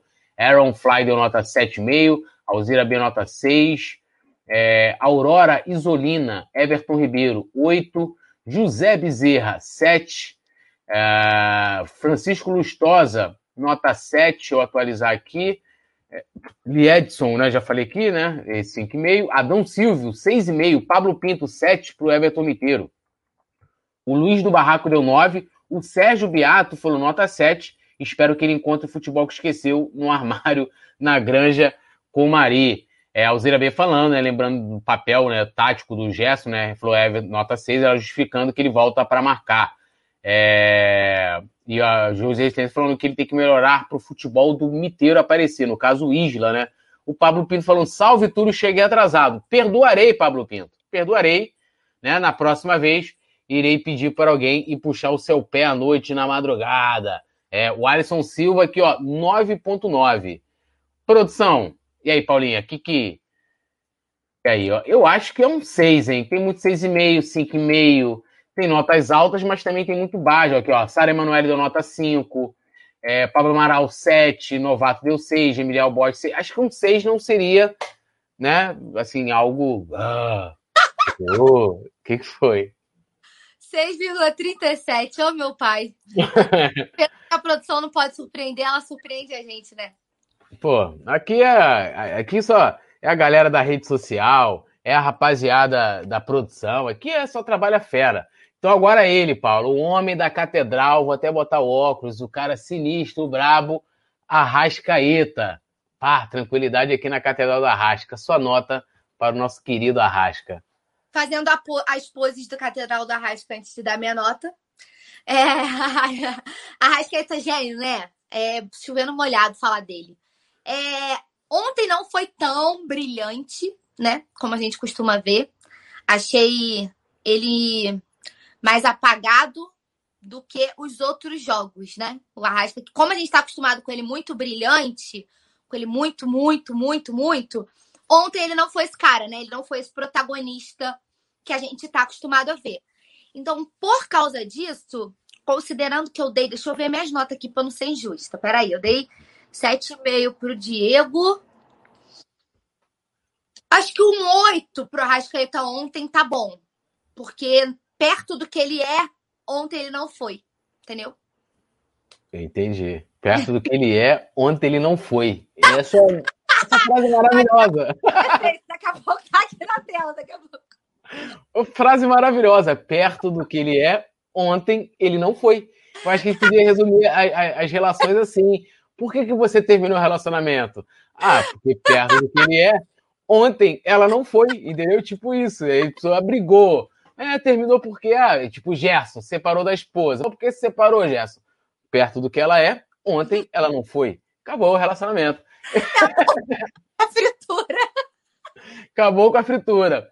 Eu darei, eu darei nota 7,5 para o nosso querido Arrasca.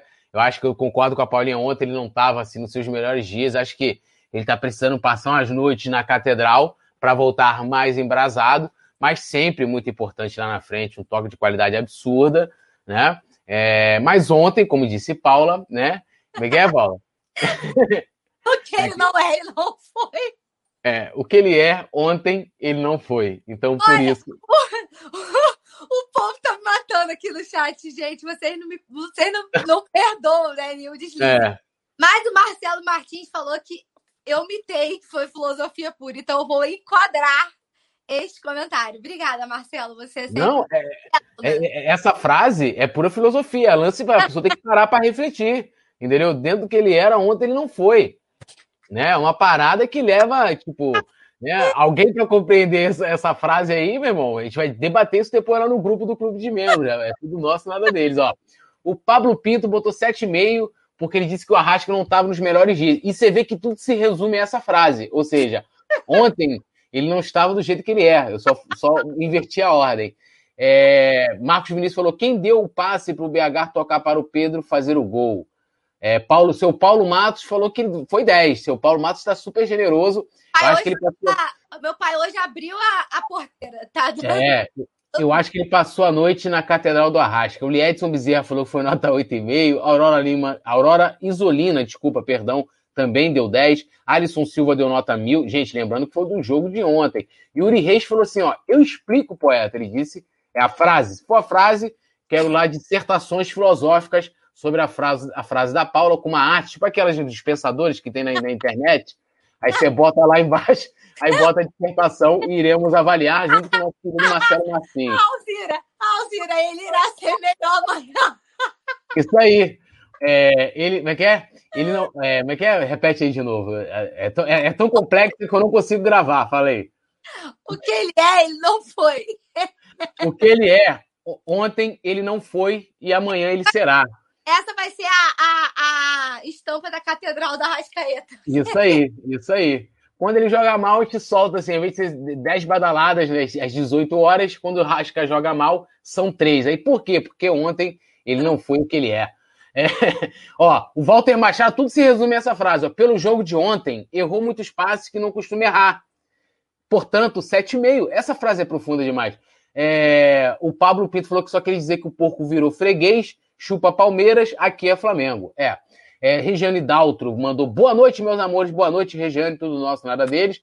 É, a Aurora Isolina falou que é mais um excelente jogador. O Novato deu 9, Rocklight 9. Deixa eu pegar aqui a nota pra gente criar a média, né? A Aurora deu 10, o Alisson deu 1.000, Liedson deu 8,5, Urubu Rei deu 7. É... Cadê, cadê, cadê, cadê? Liedson, né? 8,5, Novato 9. É, Pablo Pinto 7. Acho que um 7,5, 8 tá ruim, pô. Porra. Acho que a média 8 não tá ruim, que o Aaron Fly deu 8 também. Eu acho a Josi que... deu 10. Ainda é. botou uma catedral. Ah, Bruto 7,5 aí. 7,5. Então... Agora ele, meus amigos, um homem que liga o turbo. Quando ele liga o turbo, como é que é a música? Não é dá, não dá, não. Não dá pra pegar. Bruno Henrique liga o turbo e ninguém vai alcançar. Não dá, não dá. Ontem foi a lá 2019, né? O cara chamou a responsabilidade, falou, bateu no peito e falou: deixa que eu resolvo. Mandou pro Pedro, faz e me abraça, né? Qual a nota? Rapaz, meu Deus. Ai, produção, esse negócio de nota, ó, é muito difícil. Aquele meme. É muito difícil. É... Vou dar uma nota 9,25. Já que isso, hein? Nós nota quebrada. Por que? Explico. Ele não foi, ele não foi, sacanagem. É, ele não fez gol. Porque se ele tivesse feito gol, seria nota 10. Então, 9,25. Então, ou seja, a frase do Arrasca também se resume a um pouco do BH, né? Eu tô te falando, tudo termina nessa frase. Essa frase da Paula foi o meu achado.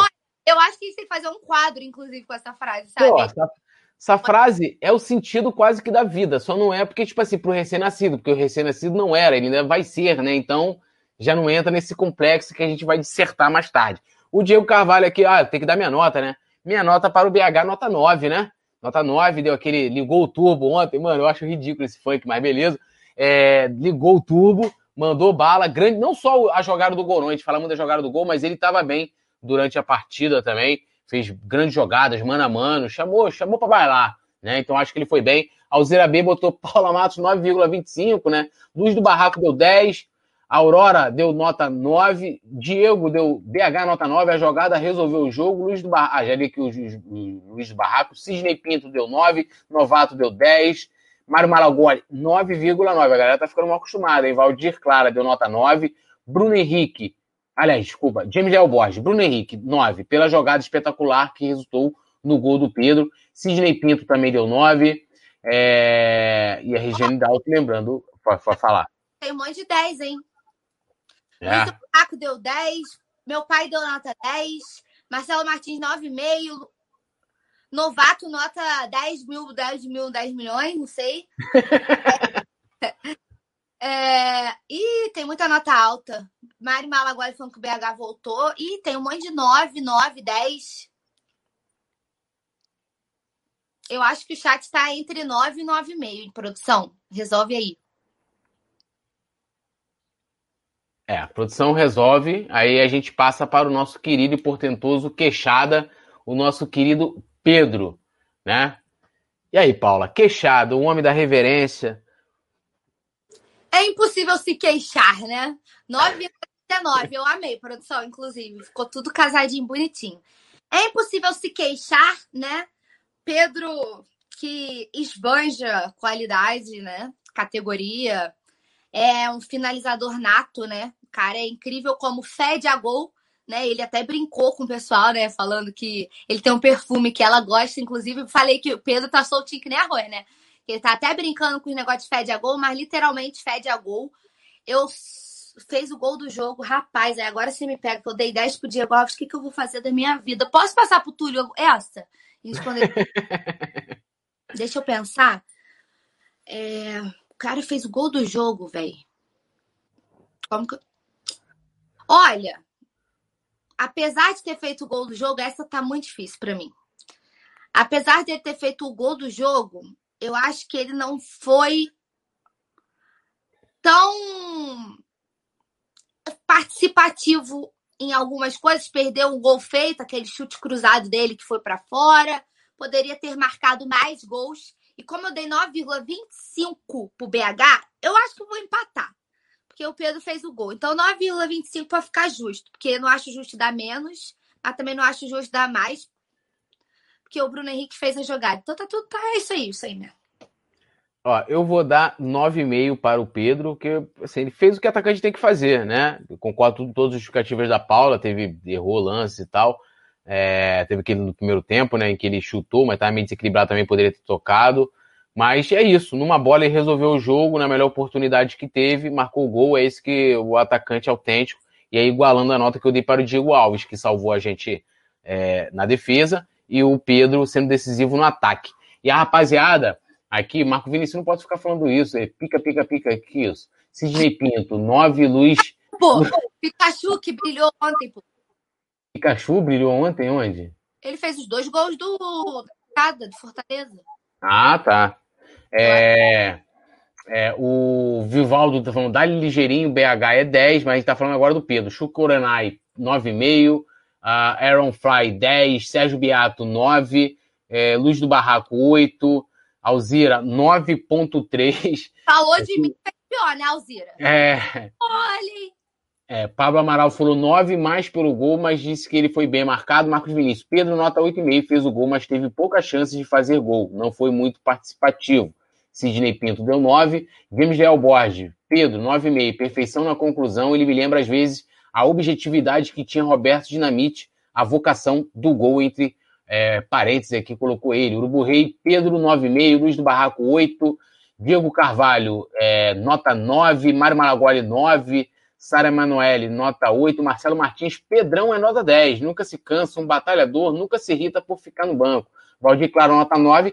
Eu acho que, que um 9,5, acho que não seria injusto. Teve muito 10. No, no, aí, ó, Pablo Pinto deu 9,6. O Alisson Silva que tá meio aqui, deu 5, tá, tá, tá, é, o pessoal reclama da minha nota. Geraldo José, 9.8. Eu acho que ele poderia dar um 9.7 para o Pedro. Acho que não seria ruim, não sei. Produção, tá na sua mão aí. Quando a gente entra, assim, a gente joga é, pro oráculo da produção. O Marcelo Martins, que eu tô com a mente poluída, pior que eu não tô, cara. Hoje já teve até o Deide Costas aí, eu Ai, li. Ai, não deu 10 pela, pela primeira vez, eu acho, hoje. Ah, deixa eu achar aqui. Qual foi a nota aqui? Ah, deu 9. Aí, ó teu pai não foi generoso com o Pedrão, né? Foi. Ou seja, para o seu pai, ontem o Pedro não foi o que ontem ele não foi o que ele já, que ele já é ou o que ele já deixou de ser ou que ele a pode ser. Frase, a minha frase, ó, eu, eu até sem querer eu, fa, eu faço filosofia, é incrível. Pô, filosofou demais. Agora ele, Paulo. Vitinho, nosso querido camisa 11, sonho de moleque. Olha, Little Vitor, eu faço um esforço aqui absurdo, né, para te defender. Também te critico quando eu preciso. Você é uma incógnita na minha vida, inclusive. Queria deixar isso claro, né? Porque o Vitinho ou é rumo a Tóquio ou é negocia, né? O Vitinho tem meio termo, não. Ou ele vai muito bem ou ele vai muito mal. Ontem também, pelo amor de Cristo, né? Coitado. Também que eu sei que ele não jogou muito, não, mas tava bem sono de moleque, mais para sono do que sonho de moleque, né? pelo tempo, pouco tempo dentro de campo, não jogou tão bem, sei lá, 5,5. É, eu vou dar. É, Vitina depois, né, errou muito no início, né? Errou passes ali absurdos ali, aqueles que dão raiva. Vou dar nota 6 para ele, né? E acho que vai estar nessa média aí, ó. Alzira deu nota 4, Aaron Fly 5,5, é... Marco Vinícius falou, nem lembro que o Vitinho jogou. Pablo Pinto tá dando 7. Aurora Isolina 5. Ah, cadê que é? De cima é Pedro já. Fez 5, é... Luz do Barraco 7. Chuco Arenai 6,5. Valdir Clara 6. Liedson Bezerra 6. Pablo Amaral 7. Chegou tentando, precisa de mais tempo em campo. James Alborges 6. Fra TV 6. Eu acho que um 5,8, já que a produção está fracionando aí, não fica ruim. Vamos, vamos pro Michael? Já pode dar o do Michael aí no, Nosso Michael. Olha, pelo amor de Deus, esse aí também é outro, hein? Errou tudo e mais um pouco ontem. Pai, nossa. É... Pelo amor. Cinco e meio pro Vitinho. Michael, sei lá, nota cinco. Cinco. É, eu vou dar, vou dar, repetir a nota aí pro, pro Vitinho. O Michael é, errou algumas coisas, principalmente aquele gol, né? Absurdo. Mas acertou, fez algumas boas jogadas. Vou dar nota, nota 6 para ele aí. A rapaziada aqui, ó, 5, 9, 1, 2, 4, 5. Cadê aqui? Paulo? Maraguali, pelo amor, que isso? É, não, Maraguali que deu 5 aqui, ó. Vitinho, Luiz Fernando deu. Ah, não, aqui já é Vitinho. Ah, é o 9 pelo esforço. O Chucorenai deu 7. Eu, eu acho que um 5 não ficaria ruim aí pro Michael. Concordo que o Hugo Moura e Rodrigo Muniz sem nota, que não tiveram um tempo. É, né? Então. A Adria, a Adrianildo Salles falou: fica difícil avaliar quem entrou aos 41 tempo, justamente. É. Ó, o Liedson deu nota 2,5. Acho que a gente pode ir pro Rogênio, né? Produção, acho que pode botar um 5, alguma coisa pro Michael. Deixa o Hugo Moura e o, e o Muniz sem nada. E agora ele, Rogênio, Paulinho. Agora é Rogério, hein, rapaziada? Caprichem aí na nota do Rogênio. Vamos lá. É, Flamengo no primeiro tempo mostrou um futebolzinho, eu achei. Eu, Paula, não gostei do primeiro tempo do Flamengo, né? Mas o, no segundo tempo o Flamengo voltou muito bem, né? E aí conseguiu ser bem superior, né? Deu uma crescida muito boa. E aí mostrou toda a sua superioridade dentro de campo, né? Nitidamente isso tem o dedo do Rogério, é, a gente não tem como tirar. Pela vitória, por ter começado com os três pontos, eu acho que pela escalação, né, sem invenções, colocou ali realmente os melhores que ele tinha na posição. Pelo segundo tempo do Flamengo ter sido muito bom e ter superado os erros, né, bem, bem bizarros do, do primeiro tempo, eu acho que um 7,5 tá ótimo pro Rogério Ceni. É, antes da minha nota, vou só responder aqui. O Marco Antônio falou: Poeta, explica aí, por que o Pedro joga mal e faz gol decisivo, tira a nota 9 e quando é o Vitinho é nota 6? Vitinho entrou bem e criou três situações de gol, de gols. A má vontade. Não, porque o Pedro é para fazer gol. Quem tem que dar passe pro Pedro, inclusive criar as oportunidades pro Pedro, é a rapaziada que tá lá na meiuca. E aí entra o Vitinho até nisso. Então ele entrou antes pra. Ele, é, o Pedro fez o que ele tinha que fazer, fez o gol. Ponto. É a maior nota. É igual o Diego Alves. Diego Alves não faz gol, vai, defende. Então mereceu cada um ao seu lado lá a maior nota e o Vitinho errou bastante, né? Vamos combinar, criou situações sim depois, assim como o Michael. Minha nota para Rogênio, né? Rogênio que botou o português Abel Ferreira mais uma vez no bolso, né? Inclusive o técnico do Palmeiras, que é super bem elogiado pela grande imprensa, né? Ainda não ganhou uma do Rogério. Em três jogos, foram Ele duas vitórias. Domi, amor. Ele não ganhou do Domi. É, foram duas vitórias e um empate, né? E aí depois a gente ganhou nos pênaltis. Ou seja, Rogênio botou o português no bolso. Darei nota 9 para Rogênio. Rogênio arrebentando tudo nosso, nada não, dele. Não, eu acho que o Túlio não pode avaliar o Rogério. Porque é, muito bem, muito obrigada. Eu acho que o Túlio não pode avaliar o Rogério. Se foi um vapo, foi merecido. Ele é extremamente clubista. Vocês falam de mim avaliando o Felipe Luiz, mas não. Olha lá minha notinha. Eu sou super sensata nas minhas notas. O, o, o poeta se emociona muito. Ou é Rogério, ou é, é Rogério, ou é Rogério. Ele não tem o meu termo, acho que ele não pode avaliar o nosso treinador. Aqui, ó. O meu abaixo assinado, o Túlio não tem que avaliar o Rogério. Ele tem que Rose, passar. Olha só. Você vê como é que eu fui generoso. Rosivan Alves, Rogério. Obrigada, produção. Enquanto isso, eu vou ler o chat que o Túlio tá falando muito. Francisco de Assis, nota 5. Mário Malagoli, Rogênio, nota 9. Luiz do Barraco, nota 10. Liedson Bezerra, 7,5. É, Fra TV, Tri Carioca, Brasileiro, Tri, Tri da Liberta. Deus te ouça, São Judas Tadeu, nos abençoe. É, Daniel Copper Schmidt, estava sumidinho, Daniel, nota 9. O, o Gente, Flávio Ferreira não pode ver a filha em Portugal, mas pode ver o pai do Rogério aqui no Brasil, exatamente. Rosivan Alves, nota 10. Edvan Nascimento, 9,5. É, Aurora Isolina, não gosto das mudanças que ele fez, por isso 6. Marcos Vinícius, 7 pelo segundo tempo, pelo no tático no Abel. Tá bem assim, né? Ou elas estão muito altas ou elas estão bem meio termo. 9,5 do Chucorenai. Aí, é, ó. Valdir Clara, primeiro tempo 6, segundo tempo 9, tá 9, média 7,5. Sérgio. Biato, 9,5. Marco Antônio, 10. Olha aí, ó. Mas eu tô lendo tudo, tô lendo todo. Não vou os 10 igual você faz. Mário Malaguai. Abel Ferreira é muito arrogante, eu também acho. Inclusive, acho que criaram no Abel Ferreira uma expectativa que, que ele não corresponde, né? Exaltam muito o português e eu acho que ele não é nem perto da, da, de tudo que falam dele, inclusive, né? É, Pablo Amaral, total 7. 5 por não inventar. 2 pela influência no segundo tempo. Rocketline 8. Guilherme 8. Adriel Ferreira 9. Pablo Pinto 9,5. Produção, não sei. Eu acho que o Rogério tá aí com 8,5, 9. Mas eu, acho vou... que é um 9 que ele ganhou 10. Inclusive, o Vicente Flá fez e destacou bem. Falou: estão censurando o poeta. Aí eu falo, aqui, ó. A, a, produção nota 11. Aí, ó. E eu digo é mais, o, o Vicente Flá. Dando munição pro Túlio. Eu não acredito que vai tomar vácuo, sou eu. Ó, hoje eles não. Ó, hoje, o que eles são. É, o que é, o que eles são, usando a frase da Paula, o que eles são, hoje eles não foram, mas amanhã serão. então, assim, ó, é tudo nosso, nada deles. Tá aí, ó, a média da participação da rapaziada eu, toda eu, caminhando. E olha quem chegou. Eu preciso responder um comentário aqui. Claro. Marcos Antônio, JJ era super humilde. Nitidamente, ele foi irônico.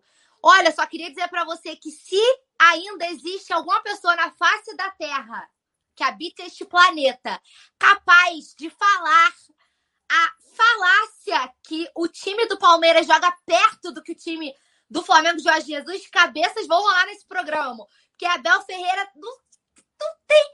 O Abel Ferreira não limpa o tênis da prancheta de Jorge Jesus. Vocês respeitem o maior português treinador que já passou por este país. Fica aqui a minha, a minha indignação com este comentário. O Vicente falou que vai fazer uma montagem com a frase aguardando e eu quero dar aqui boa noite para ela aqui, que é chamada de Mulher Maravilha. Vicente falou, porque a, a, frase foi bem de efeito, tá? Por é. favor. Capriche. Alzira B falou, boa noite, Mulher Maravilha. E quem é essa Mulher Maravilha? É ela, meus amigos, é ela. Vamos lá, céu azul de anil, é o nariz mais bonito do Brasil. Nath! Natália! É, Nath. Olha, eu queria dizer que ah. a Natália vai ser a, é, vai ser a mediadora deste debate. Natália Coelho está em suas mãos a nota de Rogério Ceni. Por favor, tem Rogério ou Rogério, tá? É Rogério Ceni. Qual sua nota para este técnico neste momento? Imparcialmente, Natália, por favor.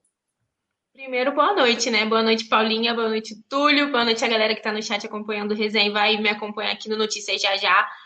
Esse pós-jogo pegando fogo aqui com vocês, como sempre. E Paulinha maravilhosa. Já, eu nem, nem, nem dei boa noite ainda, já me tacou na fogueira. Cara, eu sou uma pessoa com muita dificuldade de avaliar o Rogério Senna, mas tentando ser imparcial totalmente, eu avalio essa, esse primeiro jogo como nota 8, mas assim, com boa Tomou um vapo.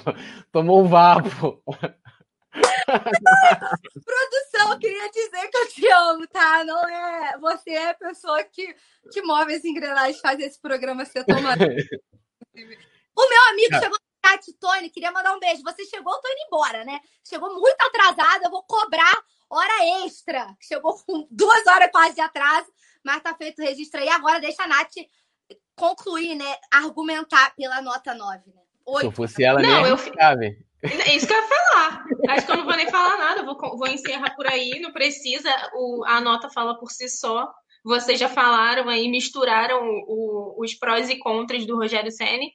E, e, cara, é isso, assim, eu acho que ele é um cara que para mim continua sem, sem ter a cara do Flamengo, mas é esforçado. Então, assim, ele tá tentando fazer o que pode, né? E agora a produção tirou a Paulinha e o Túlio vai me deixar aqui, ó, falando, só para concluir o raciocínio. A gente não fosse por eu, eu... eu falei, ele cortou. É. E eu já ia sair aqui, não, eu tava pegando óculos, aí me tirou. Aí eu já tava aqui para sair, aí eu voltei. Continua, continua. Ah, rapidinho, rapidinho, Nath, antes de você terminar de concluir, o que, que você achou dessa frase? Isso aqui é, isso aqui é criação do século da Paula. Paula, isso aqui você pode lançar um livro só, só filosofando, ó. O que ele é, ontem ele não foi. Você não acha que essa frase, Nath Coelho, resume a vida?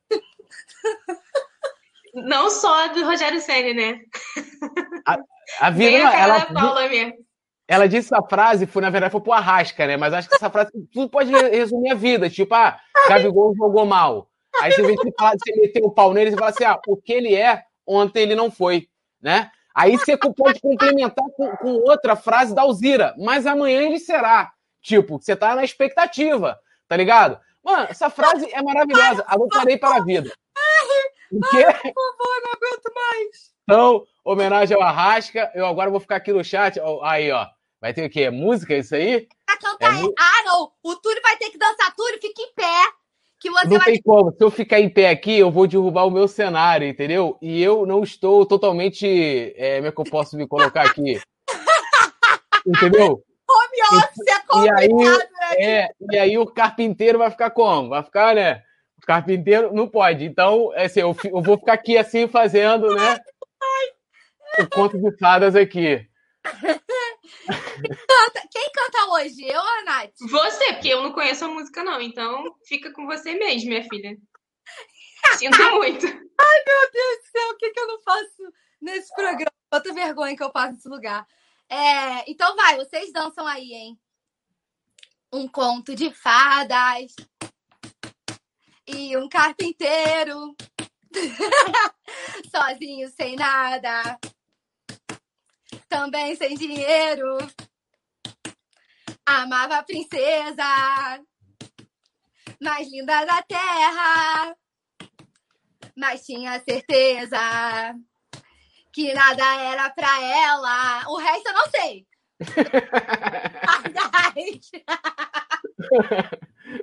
Vem. Gente, segunda-feira já tá assim, gente. O que, que é isso? O que, que tá acontecendo hoje com essa super live aqui? Não tô entendendo é nada. Com essa, eu não sei nem, produção, se, se eles já nem vão se despedir. Eu vou tocar aqui o, o Notícias dando boa noite oficialmente pra galera que tá aqui, se divertiu com a Paulinha cantando e agora vai me fazer companhia no Notícias. A gente vai repercutir, claro, ainda é, em relação ao pós-jogo, vamos falar de mercado, vamos falar sobre Copa América, né? Brasil, Copa América, toda essa loucura que se tornou e a gente descobriu hoje, né? Essa, essa chance do Brasil sediar, co- confirmou, não confirmou, a gente vai falar sobre isso. Mas antes de passar no chat e de iniciar notícias, claro que a produção vai rodar nossa vinheta.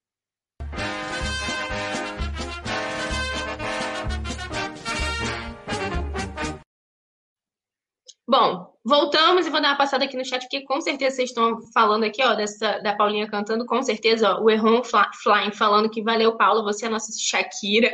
O Ivo dando boa noite à bancada, boa noite, Ivo. Tulinho falou que está de cueca e agora vai ficar aqui acompanhando o Notícias. A Alzira falou que estava dançando ao som da, da voz de Paula Matos e respondendo boa noite, Alzira, boa noite, maravilhosa é você.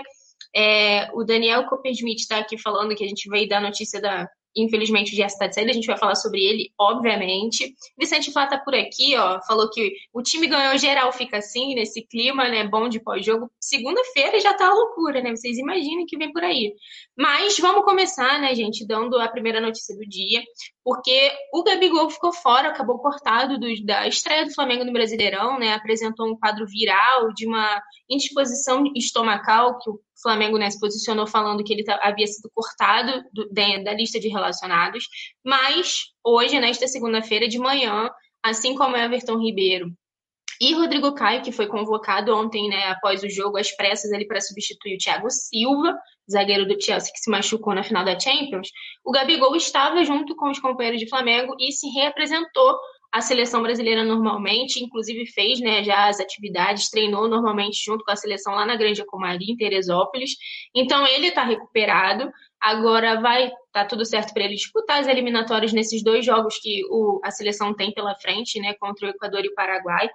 E a gente lembra, como eu disse, ele ficou fora do jogo ontem, né, amanheceu melhor hoje, e por conta disso treinou normalmente, se apresentou ao técnico Tite. E aí o Rodrigo Caio e o Everton Ribeiro, eles ainda não, não foram a campo ali treinar realmente com a seleção por conta do desgaste físico, por conta da- do jogo de ontem, né? Os dois jogaram contra o Palmeiras, então por conta disso, eles não realizaram atividade normalmente ali junto ao grupo. Mas acho que a notícia impactante é o Gabigol fora da primeira rodada e hoje treinando normalmente lá com o Palmeiras, né? É, até o estão brincando aqui, o Marcos Vinícius falou, né?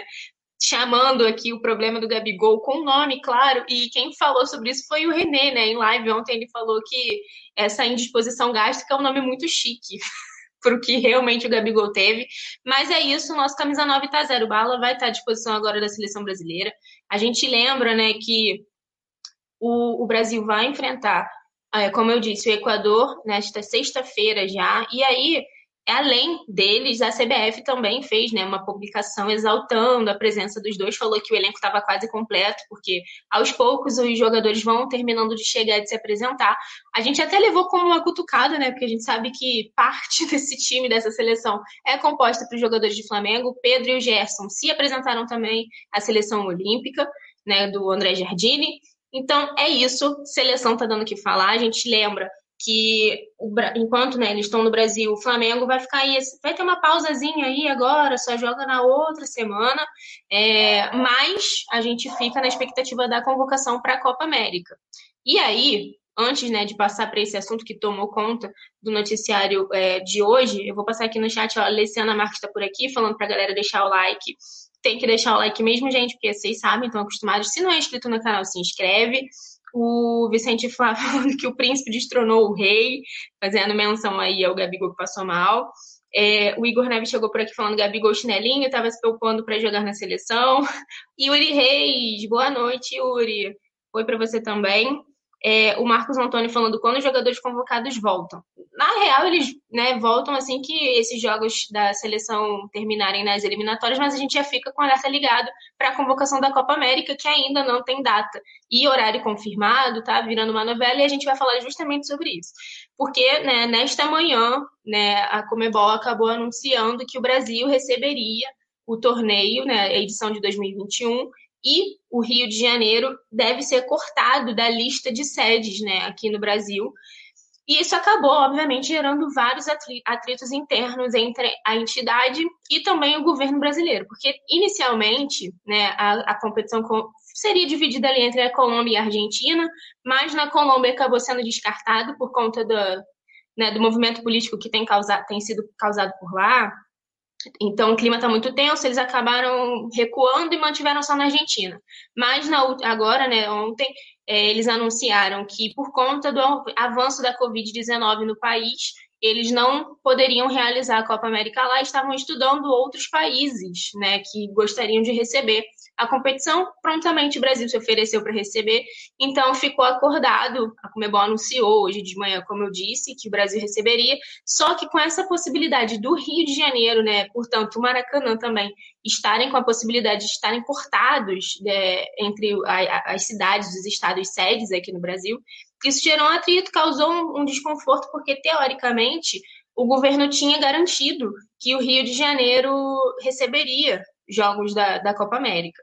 E aí, além do Rio de Janeiro, outro, outros três estádios também já, já deram né, certeza de que vão fechar suas portas. No Rio de Janeiro ainda está sendo debatido entre governo e prefeitura, mas ó, a gente vê que alguns governadores começaram a, a se manifestar, e aí, ó, de acordo com o jornalista Vene Casagrande, o Rio de Janeiro está descartado e deve ser substituído por Brasília, né, que foi é, cotada já até para ser palco da final da Copa América. Pernambuco, Rio Grande do, é, do Norte e Rio Grande do Sul também recusaram a realização da Copa América, e aí, a, a Amazonas, Bahia e São Paulo não têm objeção para a realização da competição e, portanto, é, podem ser que recebam jogos. E aí, o desenrolar dessa novela, né, é que apesar desse anúncio oficial da Comebol, junto, agradecendo inclusive o presidente Jair Bolsonaro, o ministro da Casa Civil confirmou, não, é, não confirmou, perdão, a realização da Copa América aqui. Então, agora à noite, né, saiu no, no, G1 em diversos portais de notícia que o ministro da Casa Civil, Luiz Eduardo Ramos, informou que a realização da competição ainda não foi confirmada no país e que a decisão definitiva deve ser anunciada nesta terça-feira. Então, até a, Come, a Comebol aí vivendo essa, esse momento de conturbado aí para realizar finalmente a Copa América que a gente viu ia acontecer no lugar, não deu, foi para outro, também não, vai, não né, vai poder acontecer por lá.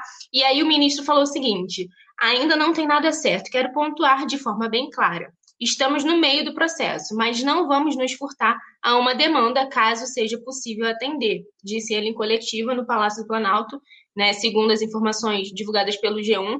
O ministro pontuou algumas determinações para a realização da, da Copa América aqui no Brasil, sendo ela que todos, sendo elas que todos os integrantes das delegações precisam estar vacinados, que os estádios sejam fechados para a presença do público, que a gente viu que começaram né, as especulações para abrir para o público, máximo de 10 seleções, presença de 65 membros por delegação, e ele ainda falou que a definição das possíveis sedes da competição, caso ela se confirme aqui para o país, ficará a cargo da CBF. E aí a gente viu, né, além disso tudo, ainda há pouco saiu no blog, no blog do Lauro Jardim, jornalista né, do, do, do, portal o Globo também, que o Brasil proibiu, por recomendação da Anvisa, a entrada de estrangeiros no país por tempo é, indeterminado, temporariamente, justamente por conta da, dessas novas né, variantes que têm aparecido. Então, realmente, a realização da Copa América no Brasil virou uma pequena novela, né? A gente não sabe como vai se desenhar isso. Até então a entidade tinha confirmado, isso causou um desconforto né, interno. Esse, eles confirmaram, oficializaram e acabou que o Brasil ficou nessa instabilidade. Então, portanto, a gente não tem a confirmação mesmo oficial de, a, de que a Copa América vai acontecer por aqui. Tem gente né, que, que concorda, mas o que, que acontece? Estão alegando que o risco de contaminação é, do coronavírus é o grande motivo para que os estrangeiros não possam entrar no país nesse momento. Então, realmente, isso vai ser avaliado e vai ser levado em consideração na hora de bater o martelo se a competição vai ser disputada no país ou não. Agora que eu já falei bastante, eu vou ver o que, que vocês estão falando sobre isso, né? Que é, obviamente, né, é um assunto muito delicado, ó. O Evandro Carlos falou que parece que voltaram atrás. É, o Marcelo Martins falando que é Cepa América, né? Fazendo menção aí a essa nova variante que tem é, tirado o sossego dos brasileiros. É, o Diego Carvalho falando, na moral, se o Carioca não pode trabalhar, também não pode ter evento internacional, fechado para manutenção da população. O Evaldo Pereira falando aqui que o Flamengo tem capacidade de ser campeão da Libertadores. É, o Erron falou que é sacanagem com o povo brasileiro. Tem gente, né, fazendo, obviamente, manifestações políticas aqui. O Marcos Vinícius falando, cadê o bom senso desse povo? O Marcelo Martins falando, Copa América não. James Leal falando, o Flamengo finalmente teve uma posição digna com essa diretoria, que se é para ter a Copa América, o Brasil tem que parar as competições é, internacionais, é, nacionais, né, na verdade, Brasileirão, a Copa do Brasil que está para começar. Vamos lá, porque a notícia a próxima é justamente sobre isso, né? Se caso seja confirmado realmente que a Copa América seja no Brasil, o Flamengo está lutando e brigando internamente, discutindo com a Confederação Brasileira de Futebol que justamente mexa no calendário do Campeonato Brasileiro, assim como foi na última temporada, né, que acabou invadindo 2021, o, a temporada de 2020 invadiu o calendário de 2021, o Brasileirão acabou em janeiro somente desse ano, é, feve... janeiro, fevereiro, né, já nem tô perdida no tempo, mas a, a sugestão do Flamengo é justamente que esse ano já que vai ter Copa América e se ela for confirmada aqui, que aconteça novamente essa extensão do calendário do futebol brasileiro, né, com foco aí no Campeonato Brasileiro, no Brasileirão. E a ideia do clube é justamente que termine é, em janeiro de 2022, assim como foi nessa última temporada. É, o Flamengo enviou né, dois representantes, o próprio presidente, Rodolfo Landim, foi até a Granja Comarim Teresópolis se reunir com membros da, da diretoria lá da, da CBF, junto com o vice-presidente de Relações Externas do Flamengo, Luiz Eduardo Batista, o BAP. Eles dois foram até lá justamente para iniciar essas conversas e ver qual a possibilidade é, do, do calendário do Brasileirão ser pausado para receber aí a Copa América enquanto o país estiver sediando realmente a competição internacional. A gente lembra que o Flamengo, muito possivelmente, apesar da convocação oficial para a Copa América ainda não ter saído, devido à última convocação né, do Tite e também dos técnicos da seleção uruguaia, do Paraguai e do, e do Chile, porque a gente está contando até com o Pires da Mota, né, também que está é, ele está com o nome no bid, já poderia é, estrear pelo Flamengo, reestrear, na verdade, ele está regularizado e também está servindo a seleção. Com isso tudo, são 10 atletas à disposição das seleções. Então, o Flamengo, obviamente, está preocupado com o tempo em que vai ser desfalcado. São muitos atletas que o clube vai perder. Então, apesar de, obviamente, não ter saído essa convocação oficial com foco na Copa América, o Flamengo deve ser um dos clubes brasileiros mais prejudicados. Então, por isso, essa preocupação em pausar o Brasileirão se a Copa América for realizada no, no Brasil. E aí, ó, o Rafael falando que o Flamengo está jogando é ainda muito pouco para ganhar a Libertadores, defensivamente falando. O Alisson Silva falando que quer que a seleção brasileira perca de 30 a 0. É, o Evandro Carlos falando que alguns terroristas se apossaram da camisa da seleção, que depois disso quer que a seleção vá para o inferno. Marcos Diniz falando que o mascote da Copa América vai ser o Zé, Gotinha. Luan Teixeira falando que é falta de respeito. É, o Valdir falando que o Flamengo vai brigar sozinho porque outros clubes não vão apoiar. É isso, como eu disse, o Flamengo, por ser um dos clubes brasileiros com né, mais interesse, teoricamente, por conta do, da quantidade de atletas convocados, obviamente tem uma preocupação a mais que os outros clubes talvez não, não tenham, né? Para eles é indiferente, muito pelo contrário. Alguns clubes se sentem até reforçados, né, com alguns dos nossos desfalques, principalmente os desfalques que são é, do time principal. Pedro, Gerson, que estão com a seleção olímpica, Gabigol, Everton Ribeiro e Rodrigo Caio, que estão com o Tite, fora o Arrascaeta, que está lá no Uruguai, o Maurício Isla, que está com o Chile. A gente ainda teve dois jovens né, do nosso, do nosso sub-20 que foram chamados também pelo Tite para treinar junto com a seleção, que é o Daniel Cabral e o João Fernando. Além disso, como eu disse, tem o Pires da Mota também, que está com o Paraguai e já poderia atuar novamente pelo Flamengo porque ele está regularizado. Então é isso, o Flamengo ele está tentando se movimentar por ser um dos clubes mais atingidos, né, vamos dizer assim. É, e aí, ó, também vou lembrar, né, obviamente, que o Coluna do Fla, como vocês sabem, é o maior canal aí rubro-negro da internet, está de olho sempre nas maiores, nas notícias do Flamengo e para a gente conseguir ficar de olho nos nossos atletas que estão com a seleção, vai rolar narração aqui na sexta-feira no Coluna do Fla na voz do Rafa Penido. Então, apesar de, de, obviamente, muita gente não torcer pela seleção, quer ficar de olho nos nossos atletas, ficar de olho ali para ver se alguém vai se machucar, porque a gente teve muito esse problema. Vai ter a narração aqui no Coluna do Flan, então vocês fiquem de olho. É, já já a gente, eu confirmo com a produção aqui o horário que a gente vai abrir a nossa transmissão na sexta-feira, para trazer direitinho para vocês. Mas, ó, é, o Valdir falando isso mesmo, Nath, né, provavelmente em relação a essa preocupação do Flamengo com os desfalques, o Diego é, Carvalho falando que se o Rio for sede, o Flamengo perde muito. Além dos jogadores, tem também o estádio. Quando não tiver jogo, o estádio estará parado para a preservação da grama. Isso, inclusive, é outra preocupação do Flamengo, né? O Flamengo que tem né, aí a concessão do Maracanã junto com o Fluminense, está preocupado também com a rotatividade ali do estádio. Aí o Brasileirão começando diversas competições ali acontecendo simultaneamente, mas a Copa América preocupa sim o Flamengo, o estado da grama. É, o Anderson Cavalcante, que está na produção aqui hoje, ó, avisou que a nossa transmissão vai abrir às 9h15 da noite de sexta-feira. Flamengo. Flamengo, olha eu. A seleção brasileira roubou tantos nossos jogadores que eu adotei já. Seleção brasileira, né, vai enfrentar o Equador. Então, 9h15 tem, começa aqui a nossa transmissão no Coluna do Fla, então fiquem de olho. É, e agora, né, voltando a gente a falar aí do pós-jogo, focando nesse jogo do, de abertura do Campeonato Brasileiro para o Flamengo, a gente conseguiu vencer o Palmeiras, né, por 1 a 0 Foi um jogo, acho, muito truncado. No primeiro tempo, as equipes ficaram meio. Né, não, não foi um jogão, assim. No segundo tempo, o Flamengo cresceu e engoliu o Palmeiras. O Diego Alves agarrou demais. Tivemos um golaço ali do Pedro barra Bruno Henrique, né? Porque que assistência. E o que, que, acontece, né? O...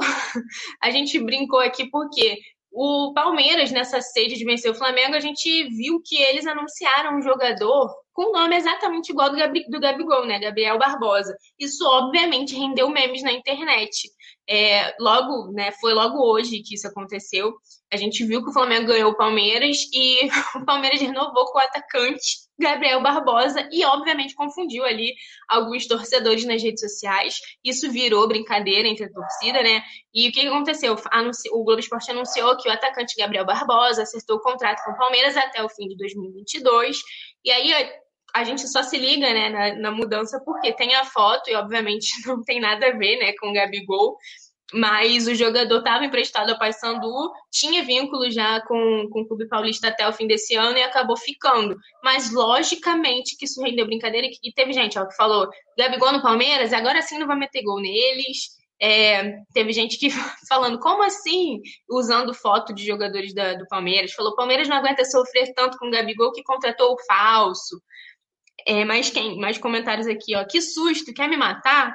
Então, isso, obviamente, virou brincadeira nas redes sociais, a galera comprou essa briga, ficou, logicamente, no, no, principalmente no Twitter, né? Que é geralmente onde essas zoeiras acontecem. É lógico que essa coincidência trouxe ali diversas brincadeiras.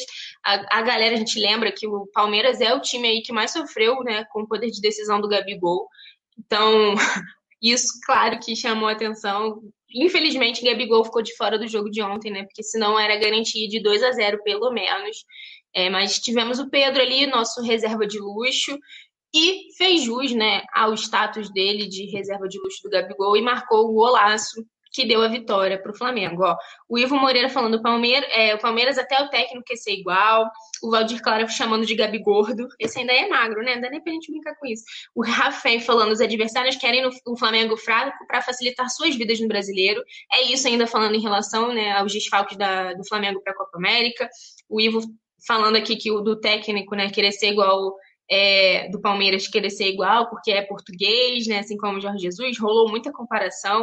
O Vadir falando que a seleção dele é o Flamengo, é isso. O Ivo também concordando que é isso mesmo, que o Flamengo é a seleção. É, o Sou Flamengo até morrer, dando boa noite, mandando, pedindo um abraço para São José do Rio, um abraço. Marcos Vinícius falando aqui: o Flamengo quer comprar biga com cachorro grande e é muito perigoso isso e pode prejudicar o time num futuro próximo é uma discussão, né, na verdade, muito complicada, porque eu acho que pelo menos né, nesse cenário, nessa loucura toda, estão tentando tomar uma atitude, né? Não estão de braços cruzados. Então é, a gente sabe que rola muita má vontade com muitas questões envolvendo o Flamengo. Mas nesse caso, acho que o clube aceitar com passividade seria pior, né? Então vamos ver como que isso vai desencadear. Como eu falei, nem sabemos ainda se a Copa América vai de fato acontecer aqui no Brasil, então vamos ver as cenas dos próximos capítulos, porque, segundo o ministro né, da Casa Civil, a decisão oficial virá nesta terça-feira, então amanhã a gente já vai ficar sabendo. Mas falando ainda né, do Flamengo e Palmeiras, o Flamengo emplacou três jogadores na seleção do torcedor né, da rodada do Brasileirão, dessa primeira rodada. A gente sabe que né, nas redes sociais as competições em seus perfis oficiais sempre levantam né, essas, essas votações assim populares para o torcedor escolher. E no último domingo, por conta da nossa vitória de 1 a 0 sobre o Palmeiras, o Flamengo conseguiu emplacar aí três jogadores. O primeiro, né, obviamente, foi Felipe Luiz, né? Jogou muito, no, é sempre discreto ali, mas faz uma diferença absurda. Bruno Henrique e Pedro. Esse foi o trio que representou aí o Flamengo na seleção do torcedor da primeira rodada do Brasileirão. É, eu vou falar aqui para vocês, ó, que na lateral esquerda o Felipe recebeu 71% dos votos e superou a concorrência do Igor, do Atlético Goianiense. O Abner, do Atlético Paranaense, e o Luan, do Red Bull Bragantino, também foram superados pelo nosso lateral, por Filipinho. Já a eleição né, dos melhores meias, o Bruno Henrique acabou sendo o mais votado. Né? Ele, apesar de estar ali meio que fora da posição dele, que é atacante, foi mais votado com 52% dos votos, seguido por Tassiano do Bahia com 28%. No ataque, o Pedro, né, autor do nosso gol decisivo, o único gol da partida, ficou com 68% dos votos e ganhou com facilidade, facilidade, facilidade eita, a disputa. E aí, ao lado né, do camisa 21, a dupla ficou de ataque ficou com Pedro e Zé Roberto do Atlético Goianiense com 12% dos votos, o segundo lugar. Então, a seleção do torcedor ficou Thiago Volpe, do São Paulo, Iago Pikachu, do Fortaleza, Nino, do Fluminense, Juninho, do Bahia e Felipe Luiz, do Flamengo, Lucas Evangelista, do Bragantino, Edenilson, do Internacional, Tassiano, do Bahia, Bruno Henrique, do Flamengo, Pedro, do Flamengo e Zé Roberto, do Atlético Goianiense. Eu queria fazer uma ressalva que, para mim, é um absurdo o Diego Alves não ter aparecido nessa seleção, né? Para mim, o Diego Alves, até comentei isso no meu perfil pessoal no Twitter que, para mim, com todo respeito, obviamente, por tudo que o Bruno Henrique já fez e pelo passe incrível que ele deu ontem pro Pedro, se não fosse aquela arrancada dele, ele ia lá 2019, com certeza, né, a gente não não teria vencido esse jogo, o jogo estava um pouco difícil, mas a gente também contou muito com o Diego Alves. Ele foi bastante acionado no jogo e se deu muito bem. Então, realmente é um absurdo o Diego Alves não ter aparecido aqui. É... o Alisson falando, eu agradeço o presidente Eduardo Bandeira de Mello, que quitou várias dívidas do Flamengo, e hoje o time está em outro patamar. O que eu acho? O que eu acho é que, de fato, né, a gente colhe hoje frutos, né, desde que o Rodolfo Landim assumiu a gestão dele, a gente colhe frutos, claro, da gestão do Bandeira, principalmente no setor financeiro. O Valdir Clara está justamente questionando o Diego Alves. Pois é, cadê o Diego Alves nessa seleção, gente? É, Luiz Fernando de Jesus falando as Pepas jogaram como que perderam como sempre, é, fazendo menção aí ao que o Gabigol falou, né, na nosso, no nosso título carioca. Mas vamos ao assunto do momento, que quando eu entrei aqui na live, vocês já estavam falando que era sobre o Gerson. Ele que agora, ultimamente, né, cada negociação envolvendo o Flamengo tem virado uma novela e com a dele não foi diferente. Né? Em, pouca, em poucas horas a gente as coisas mudam muito rapidamente. Isso porque o Gerson jogou né, contra o Palmeiras, estava em campo, foi um dos jogadores que foi se apresentar lá à seleção, ele foi para a Olímpica junto com o Pedro, como eu já disse anteriormente. Só que ele fez uma publicação curiosa e animou os torcedores na, na rede, nas redes sociais em relação à sua permanência no Flamengo. O que, acontece? Ele que está né, conversando em negociação com o Olympique da França, é, que está muito realmente dedicado em tirar o nosso Coringa, o nosso camisa 8. O que, que ele fez? O Gerson publicou nas redes sociais dele, no perfil do Twitter, para ser mais exato, né, mais específico, ele fez uma postagem assim: uma de 38, vamos juntos, foi o que ele escreveu. Uma de 38, fazendo menção, claro, à quantidade de rodadas né, que o, o, o Brasileirão tem. Então são 38 rodadas, ele botou uma de 38, dando a entender que nas próximas ele estará à disposição do Flamengo. Pelo menos foi isso, né, que a torcida entendeu e gerou um alvoroço nas redes sociais. Mas, por outro lado, a gente lembra que o Olympique não desistiu do Gerson e o pai empresário do jogador, o Marcão, já falou em tom de despedida, né, do Flamengo. Ele falou que o projeto do Olympique é excelente. E aí, ó, vamos, vamos desenvolver contextualizar isso aqui. Como eu disse, ele é pai empresário do Gerson e contou detalhes sobre essas tratativas entre as partes, né? Flamengo, Olympique e Gerson, e garantiu que o acordo está 85% concluído. É ainda, né, conforme o agente do atleta, o que chamou mais a atenção nesse momento, assim, em relação às negociações, foi o projeto apresentado lá pelo Olympique. Né, o desejo do treinador de poder contar com camisa 8 em seu elenco também fez muita diferença. E é, também a questão da pandemia, porque em outros países a pandemia já está mais controlada do que no Brasil. Então vamos lá. O Marcão abriu aspas falando o seguinte: o projeto do Olympique é um projeto esportivo muito bom. Vamos colocar aí que está uns 85% concretizado. As condições do projeto de trabalho para a gente são excelentes. A gente está muito tranquilo, agradecendo ao Olympique por fazer o esforço. Quando você tem um projeto de trabalho por um atleta, é muito importante. E aí ele continuou. Nesse projeto que ficou muito favorável para a gente é o fato do treinador já conhecer o atleta. Ele está pedindo o jogador como aconteceu com o Jorge Jesus, que pediu o Gerson. Ele já sabia onde ele atuava. Explicou o Marcão aí em entrevista ao jornalista Rafa Melo, né, no canal dele no YouTube. Então, aparentemente, né, o próprio pai e a gente, empresário aí do jogador, já afirmando que esse essa negociação está 85% fechada, né? Então, é, é realmente muito possível que essa negociação seja concretizada aí nos próximos dias. Questão né, de detalhes agora. A gente lembra né, que os valores em relação né, à negociação do Gerson são giram, chegam quase 30 milhões né, de euros. Então, é um valor realmente que, nesse momento de pandemia, acaba pesando também. O Flamengo trata como uma, uma negociação muito boa. É, vamos aqui ver vocês. O Valdir Clara perguntando: acho que o Gerson vai embora, Nath? Eu também acho. Não queria, né? Mas é, o Yuri Reis falando que a gente deu, né? Que, que o Gerson já tá quase tudo certo para ele ir. É isso, foi o que eu falei, né? O José Rodrigues falando, Nath, o Diego Alves agarrou demais. Agarrou muito, né? Ele é tem que respeitar nosso, nosso velhinho ali da panela de 85. É, o James Leal Borges falando, a saída do GS será prejudicial do ponto de vista técnico, mas a sua negociação irá equilibrar as finanças do Flamengo, num ano complicado por conta da pandemia. O Igor Neves está falando aqui que infelizmente não tem jeito, que é Thiago Maia neles, lembrando né, que o Thiago Maia está em reta final aí de recuperação.